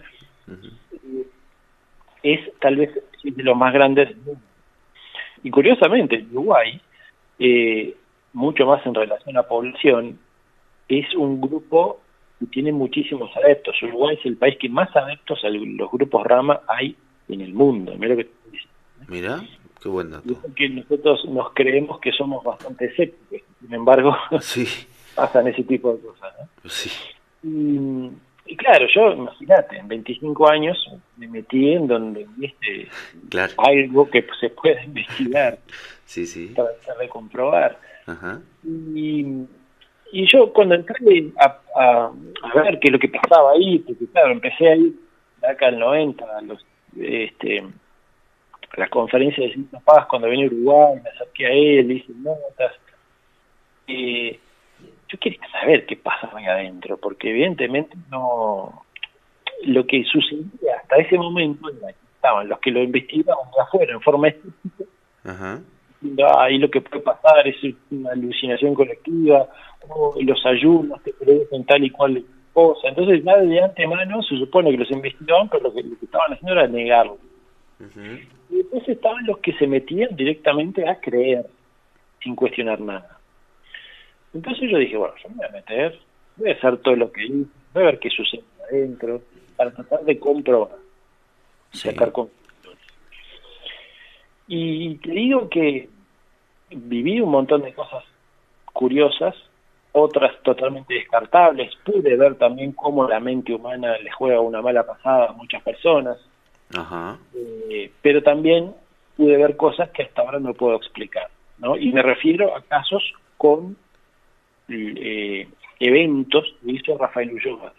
Con Sixto Paz viví cosas un poco más fuertes inclusive.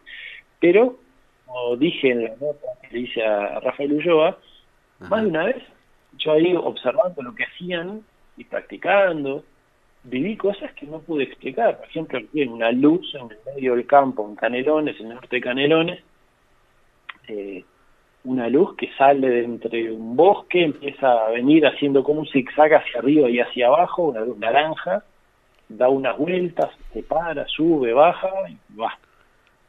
Claro. Esto no, no- no es nada conocido. Estamos hablando de una época en donde no habían drones tampoco. Bien, bien. Y además no tienen ese color los drones.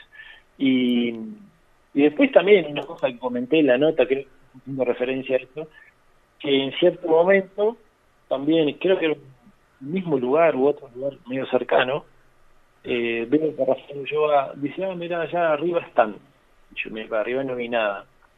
Y agarro la linterna enorme que tenía Rafael Ulloa y hace un juguito de luces con la linterna, una secuencia, y arriba una estrella, porque yo lo veía como una estrella, no puedo decir otra cosa, Sí. y hace la misma secuencia de luces. No.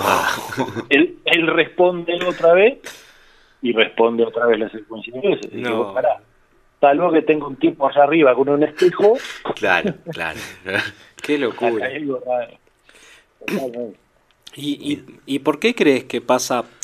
Porque obviamente ya, ya lo dijimos, ya la- la- el foco de la pregunta se corrió y, y- no podemos ser tan soberbios de pensar que somos nosotros solos en, en todo el universo. Pero ¿por, por qué crees que pasa de que no, no nos han contac- contactado? Hay, hay muchas teorías, ¿no? Eh, una es que nos observan y, y- y que... Claro, vos hablás de, de un contacto masivo, ¿no? Porque, es decir, de, que, de que toda la gente, porque claro, por ahí hay eh, algunos focos o algunos grupos, pero no es que Claro, no hubo es- algo alevoso, digamos, a nivel Claro, mundial algo- que digan irrefutable, ¿no? Algo que nadie lo cuestione, este, que sea, que sea eh, incuestionable. Eh, obviamente eh, todos estos casos son, eh, tes- ustedes mismos son testigos de- de cuestiones que pasan, pero digo, masivamente, como dice Mauricio, ¿por qué no, por qué crees que no, que no hemos tenido algo más concreto y más global? ¿Es por eso de que, de que nos observan y están esperando un momento para intervenir? ¿O, será que eh, la inteligencia y, la generación de ellos ya está tan arriba y superior eh, en el universo que nosotros vendríamos a ser una especie de, de bacteria, digamos, algo tan chiquito que, que ni siquiera pueden tener una manera de, establecer contacto? Bien, hay, hay varias cosas ahí. Es, es un, es un tema muy interesante. ¿Por qué? Porque si le decís a un contactado, si le preguntás si es un contactado, el contactado te va a decir su versión, que en su versión eh, casi todos dicen lo mismo. Ajá. Es que eh, ellos no interfieren, simplemente tratan de colaborar en lo que se puede, pero que no interfieren porque respetan mucho nuestro libre albedrío. Cosa que a mi entender es sumamente discutible porque está lleno de casos de contactos, ellos mismos son contactados, entonces no estén respetando tanto, eh, interfiriendo de cierta manera. Hay casos de abducciones, hay casos de contactos con eh, eh, gobiernos, que bueno, que, que se han filtrado. Entonces, en ese sentido queda como medio desvirtuada la explicación de los contactados. Pero yo considero que hay un poco y un poco. ¿Qué quiero decir? Tal vez ellos tengan claro qué es lo que ha pasado cuando, en la historia de la humanidad, ¿no? ¿Qué es lo que ha pasado cuando dos culturas se han encontrado? Generalmente la de mayor evolución termina absorbiendo a la de menor evolución. Y tal vez quieran evitar eso. Pero esto también es una especulación. Y yo siempre cuando me pregunto esto, me preguntan esto, digo, ¿cuál es el gran problema? Es que nosotros pensamos con cabeza humana. ¿Qué sabemos? ¿Qué tipo de evolución, de pensamiento, de estructura psicológica tienen ese tipo de cosas? No tenemos la menor idea. Entonces todo va a ser una gran especulación. Más allá de eso, considero, y esto es una observación muy particular, y no, no, no he comentado mucho, pero considero que mm, hay como un plan detrás, es como un plan paulatino, no sé por qué. Y la sensación que me da, y esto es ya no es racional, es una sensación vibratoria, es un- una intuición, es que tal vez temprano se van a presentar de esa manera que decían ustedes en forma más masiva, de esa de que bueno, se aparecen todos juntos y, que lo salen, salen por todos los canales de televisión en vivo. Este, en algún momento yo considero que eso va a pasar. No sé muy bien por qué, no me pregunten por qué, pero es una sensación que tengo.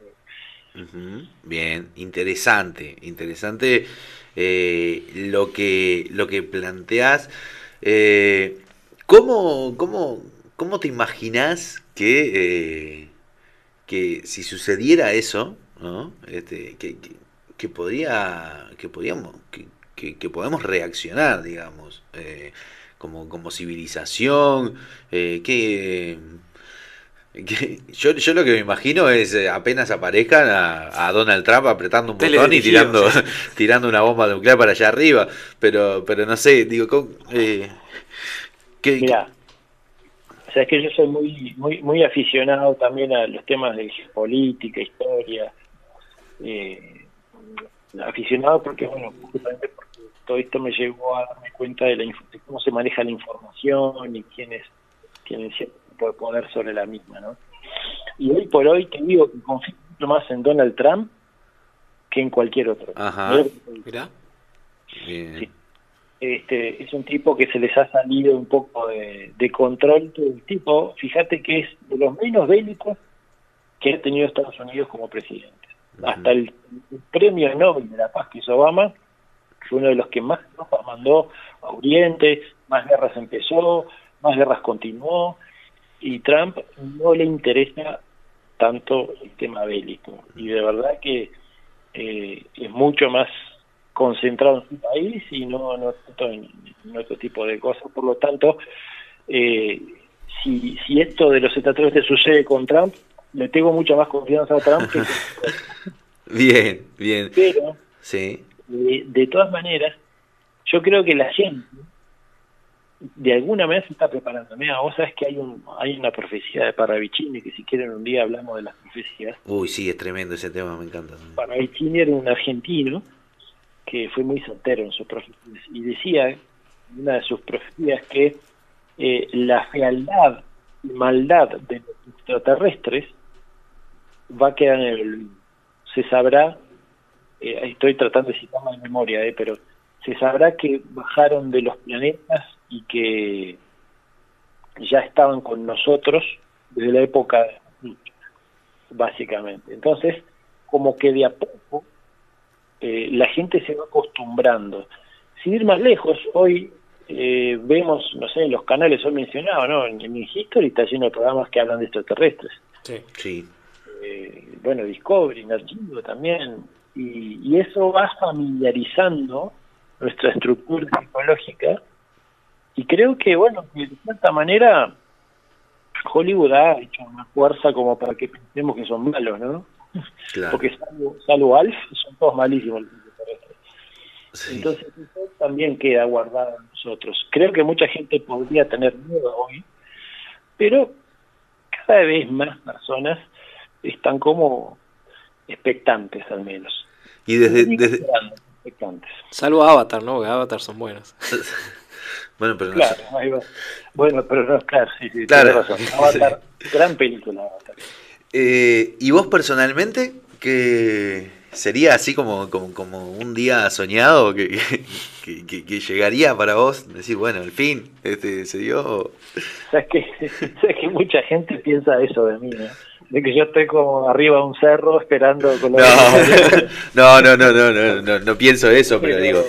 eh, Pero mi, mi naturaleza es desconfiar. Así que lo primero que es desconfiar. Claro, ¿Quiénes son? Porque vienen, y son realmente, porque también pienso que a eso iba, claro. estos poderes nos pueden hacer o presentar una simulación de un contacto masivo o hasta de un ataque extraterrestre, que hay muchos que piensan que así como simularon eh, varios ataques eh, terroristas, simularon, me refiero a que los autores no fueron los que no fueron, como Ujú. por ejemplo el, el atentado de las Torres Gemelas. M- muchas veces hay personas que creen que podría darse un supuesto ataque extraterrestre simulado por poderes de la propia Tierra. Eh, ahí es, eh, entra el proyecto Blue Beam, ¿no? Eh, Muy bien, muy bien. claro. hay quienes teorizan al respecto. Este, ojo, esto tampoco está muy, muy probado, pero sí es verdad que hay proyectos secretos que a veces se filtran, ¿no? Entonces, hay un supuesto, vamos a llamarlo así, un supuesto proyecto secreto en donde eh, con cierto tipo de tecnología se podría eh, simular generando imágenes en el cielo o contacto extraterrestre o la aparición de algún tipo de entidad espiritual, no sé, ya sea Dios, Jesús, este, algún santo, eh, en el cielo y emitiendo sonidos, ¿no? Entonces, de una, una especie de holograma vienen a ser que podrían ser, este, eh, bueno, los responsables, en todo caso, de una simulación de una avenida o ataque extraterrestre. ¿Qué sé yo? Como la digo que, eh, es importantísimo en todo esto desarrollar la, la percepción. Es Claro. una de las cosas que yo tuve que aprender. Y me especialicé, me especialicé, me especialicé, de hecho, he dado cursos sobre lectura gestual y corporal. Pero lo tuve que hacer por un tema de necesidad, porque me llegaba todo tipo de información de personas, de supuestos testigos, de supuestos especialistas, que me decían mucha cosa y, y yo necesitaba tener algún tipo de herramienta para saber, Discernir, claro. claro, cuán fiable Claro. es el tema, la persona, el testigo, la situación. Entonces yo siempre apelo a eso, pero también apelo a la percepción. Cuando nosotros escuchamos una información, y esto se lo digo a todos los oyentes, cuando escuchamos una información, la estamos razonando, obviamente, pero también si cierran un segundo los ojos, se dan cuenta si les vibra o no lo que están escuchando. Y eso hay que hacerle caso, porque es nuestra fuerza interna de discernimiento que va mucho más allá de toda la información que te pueden Exacto, e- es algo como, esto también a nivel personal, ¿no? Como que eh, se ha ido perdiendo esa, ese contacto eh, eh, en, las personas, en muchas personas, digamos, de, de eso, eh, cuerpo, mente, eh, alma, ¿no? Este, como que estar en sintonía y, y bueno, como por ejemplo, si, si vas a hacer algo eh, que, que por ahí te, te, te da algo en el estómago, decís, pa, me parece que no es por ahí, como, como escucharlo, ¿no? Este, un poco, un poco a eso. te- Hay un te- indicador eh, interno que, que te indica, va- por ahí, este, esto no, no, no lo siento y Claro. Sí, Eso que dicen es justamente el punto de arranque. El punto de arranque es apelar a lo que ya nos pasa. ¿Qué nos pasa? Bueno, te da una sensación rara en el estómago. Bueno, atendela, toma nota.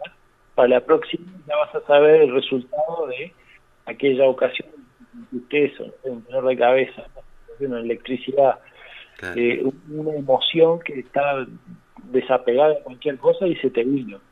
Todo eso hay que tomarlo en cuenta y tomar nota y aprender y ser consciente, ¿no? La razón, en ese caso, tiene que estar al servicio de la, de la percepción. Bien, y un poco ah, yendo a este tema último, tú ahora estás eh, brindando unas conferencias eh, del poder de la mente. Contanos un poco cómo es eso, cómo la gente puede acceder. Bueno, mirá, yo justamente como este, me vi en la necesidad de unir hilos entre todo lo que investigaba, me di cuenta que el conductor que unía todo era la ¿no? Entonces, eh, y esto lo digo a fenómeno ovni extraterrestre, mira, vos sabés que, abro un paréntesis rapidito, Tranquilo, tranquilo, tenemos tiempo. cuando yo fui varias veces en la zona de la Aurora, ¿no? que es una zona en donde se supone que hay muchos avistamientos, suceden cosas eh, relacionadas con el fenómeno ovni, ¿no? Sí, digo fenómeno yo fui ovni, también. Bueno, viste, un lugar muy... En Salto, ¿eh, ¿no? Es, es en Salto. Sí, en- sí eh, eh, técnicamente es el límite de, de Paysandú. Este, y vos sabés que cada vez que fui pasaron cosas diferentes. En, algunas, en algunos casos, mm, nada paranormal, situaciones internas, más meditativas, más transformación. Pero fue ir con el equipo de rastros y vivimos todo tipo de cosas diferentes. Y ahí creo que lo que influye es la actitud, la mente. ¿no? Entonces, de hecho, bueno, pueden ver el capítulo, está en YouTube, el capítulo sobre la aurora de rastros, en el que dos compañeros, uno de ellos Jorge Umia, se encuentran cara a cara con un, con un ser. Wow. No, no lo vi yo eso. Voy a buscarlo. ¿Cómo, cómo- cómo se llama? Eh, en el canal de Rastros, Rastros OK, sí. en, en YouTube, eh, ponen el capítulo sobre la aurora. Capítulo de Aurora, perfecto, ya lo noté. Llegamos a casa y derecho, además, cor- ni llegamos a casa, acá desde el estudio lo vamos a mirar. Eh, contanos un lo que se vivió ahí.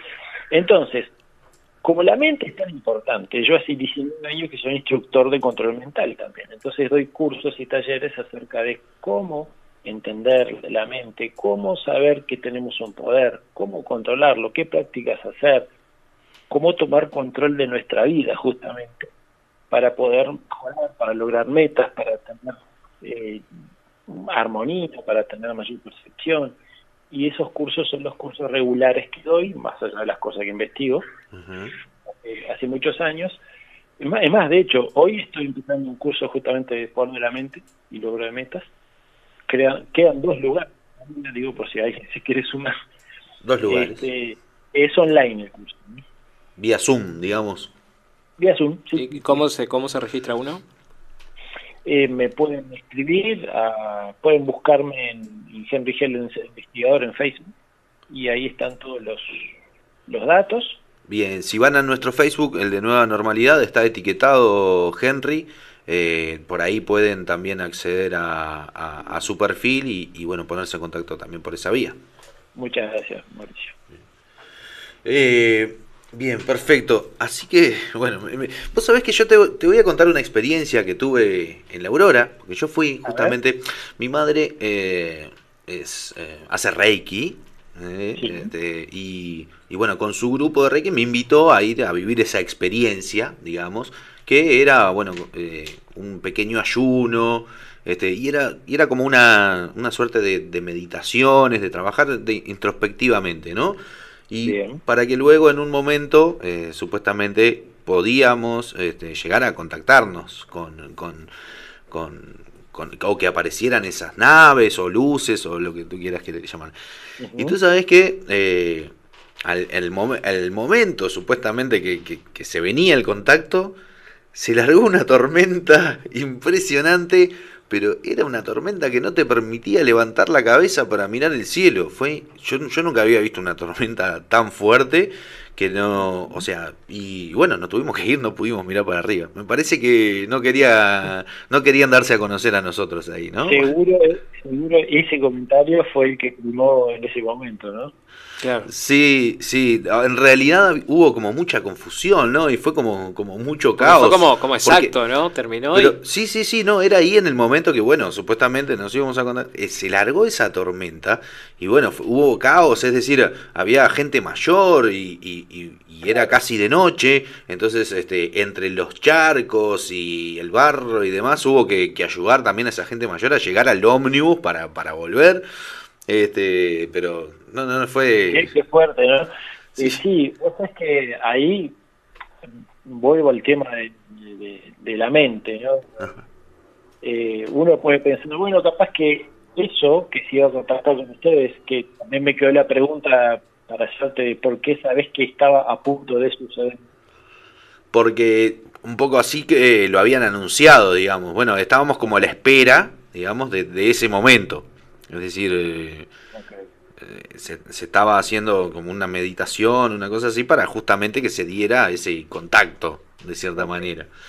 Y Bueno, este, a veces este, lo que se podría decir ahí, bueno, es bueno, eh, lo que sucedió es que el, el- el colectivo no estaba preparado. ¿no? ah, Pero también capaz, y, este, y acá vuelvo a la mente, eh, muchas veces nosotros nos creemos preparados, pero inconscientemente tenemos miedos. Y el inconsciente a veces nos lleva una ventaja y que es más constante. Y cuando hay algunos integrantes de un grupo que tienen miedo subconsciente, eso en el inconsciente colectivo empieza a hacer fuerza. Y ya sabemos hace mucho tiempo que las situaciones climáticas están asociadas al inconsciente colectivo de la gente. ¿Sabías esto, no? no, ¿Sabías? yo tampoco para nada. Ah, sí, sí. Vamos con un montón de cositas en la cabeza. Sí, no, no. Yo quería preguntarte algo... Ah, perdón, perdón, perdón. Déjalo que termine de desarrollar. redondeo esto nomás, Sí. es que eh, estadísticamente hay un 70% más de lluvia en los fines de semana que entre semana. Ah, mirá. ¿Eso por qué? Porque la gente está pensando, ay, ojalá no llueva, ojalá esté lindo, pero inconscientemente tenés el miedo. Entonces, ¿qué, qué provoca eso? Que llueva. Tremendo, tremendo.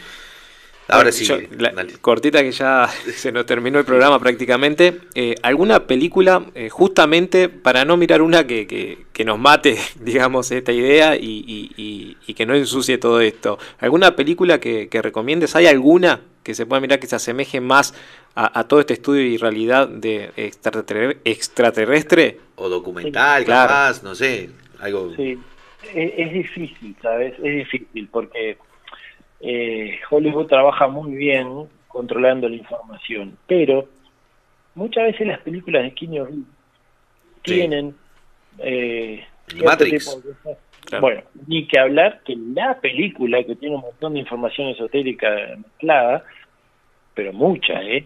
En muchos casos, es Matrix, ¿no? Sobre todo la 1, Bien. ¿no? Bien. Eh, V de Vendetta también. eh, bueno, vos mencionaste Avatar. Avatar es un... Está por salir la 2 el año que viene, si no me equivoco. Sí, sabía, sí. Está pendiente. también, este, la, estamos esperando la serie esta de, que no me acuerdo cómo se llama, que se filmó aquí en Uruguay, de Kenny Ah, sí, sí, sí. El día que empapelaron todo de verde la Plaza Independencia. Exacto. A esa le tengo fe. Bien. Bueno, buenos tips entonces. Henry, eh, eh, llegamos a, a- a la hora final del programa, la verdad que nos quedaríamos una hora más este, hablando, te queremos tener acá, eh, mano a mano, este, para, para, para que nos cuentes este, de, primera, de primera mano, valga la redundancia. Nos quedaron muchos temas, nos quedaron las razas, nos quedaron los reptilianos. Alunakis. eh, claro. Seguiremos, seguiremos, seguiremos. O sea, si quieren el jueves que viene seguimos hablando de este tema, sí quedan unos cuantos informes sobre masas extraterrestres que, que se han hecho, inclusive por, por organismos gubernamentales. Si quieren seguimos con este tema. Perfecto. Encantados de la vida, Henry. Quedamos así, entonces el jueves que viene volvemos a, a- a contactarte, este, ya asociado al tema. Y, y bueno, invitamos a la gente que vaya a las redes sociales de Henry Gellenser para poder también este, asistir a estos eh, seminarios, cursos que dicta, en este caso el poder de la mente. Quedan dos lugares nada más. Henry, muchísimas gracias. eh, te mandamos un abrazo grande y vamos a seguir en, en contacto. Nos vemos el jueves que viene entonces. Dale, gracias a ustedes. El gusto es mío. Es un placer estar en contacto con ustedes y con, con sus oyentes. ¿eh? Un abrazo grande. Muchas gracias, Henry. Un abrazo. Señoras, señores, Arnold, eh, la verdad que eh, muchas cosas para, para pensar, ¿no? Yo ya quiero ir, este, a ver, en zona desconocida, es, ¿qué pasó en la Aurora? Sí, Este, ya, yo ya me lo noté acá. En primer lugar, sí, ya lo tengo acá. Eh, y bueno, eh, ya quedamos para el jueves que viene seguir ahondando en estos temas porque tiene muchísima información. eh, está bueno abrir la cabeza de la gente, pensar otras cosas también. Aparte es un tema que nunca te quedas corto de tiempo, o sea, siempre... Sí, siempre te quedas corto de tiempo. Bueno, está, perdón, me quedé en la cabeza de chumbocho, ¿qué querés? Claro, te Analizando. Bueno, así que bueno, la invitación queda hecha. Próximo jueves vamos a tener de nuevo, ojalá que acá en el estudio, a Henry. La invitación quedó hecha y bueno, mañana otro programón Va, eh, mañana- a puro humor, ¿eh? Sí, sí, mañana es viernes, mañana descontracturado, se viene la Yané. La ¿eh? Yané. Este, es esa, ese personaje que, que da mucho que hablar, que lo hemos visto en varios medios de acá de, de Maldonado, de Punta del Este. eh, que, que la verdad, eh, queremos saber cómo, cómo ha pasado esta cuarentena. Seguramente tengan miles de historias para, para contarnos esa amiga de Patricia Álvarez. Así que nada, les agradecemos a todos esta, esta grata compañía y eh, nos vemos mañana al mediodía, a la misma hora y en el mismo lugar. Nueva normalidad por Láser FM, una radio igual a todas. Juntas. Eso. Hasta mañana.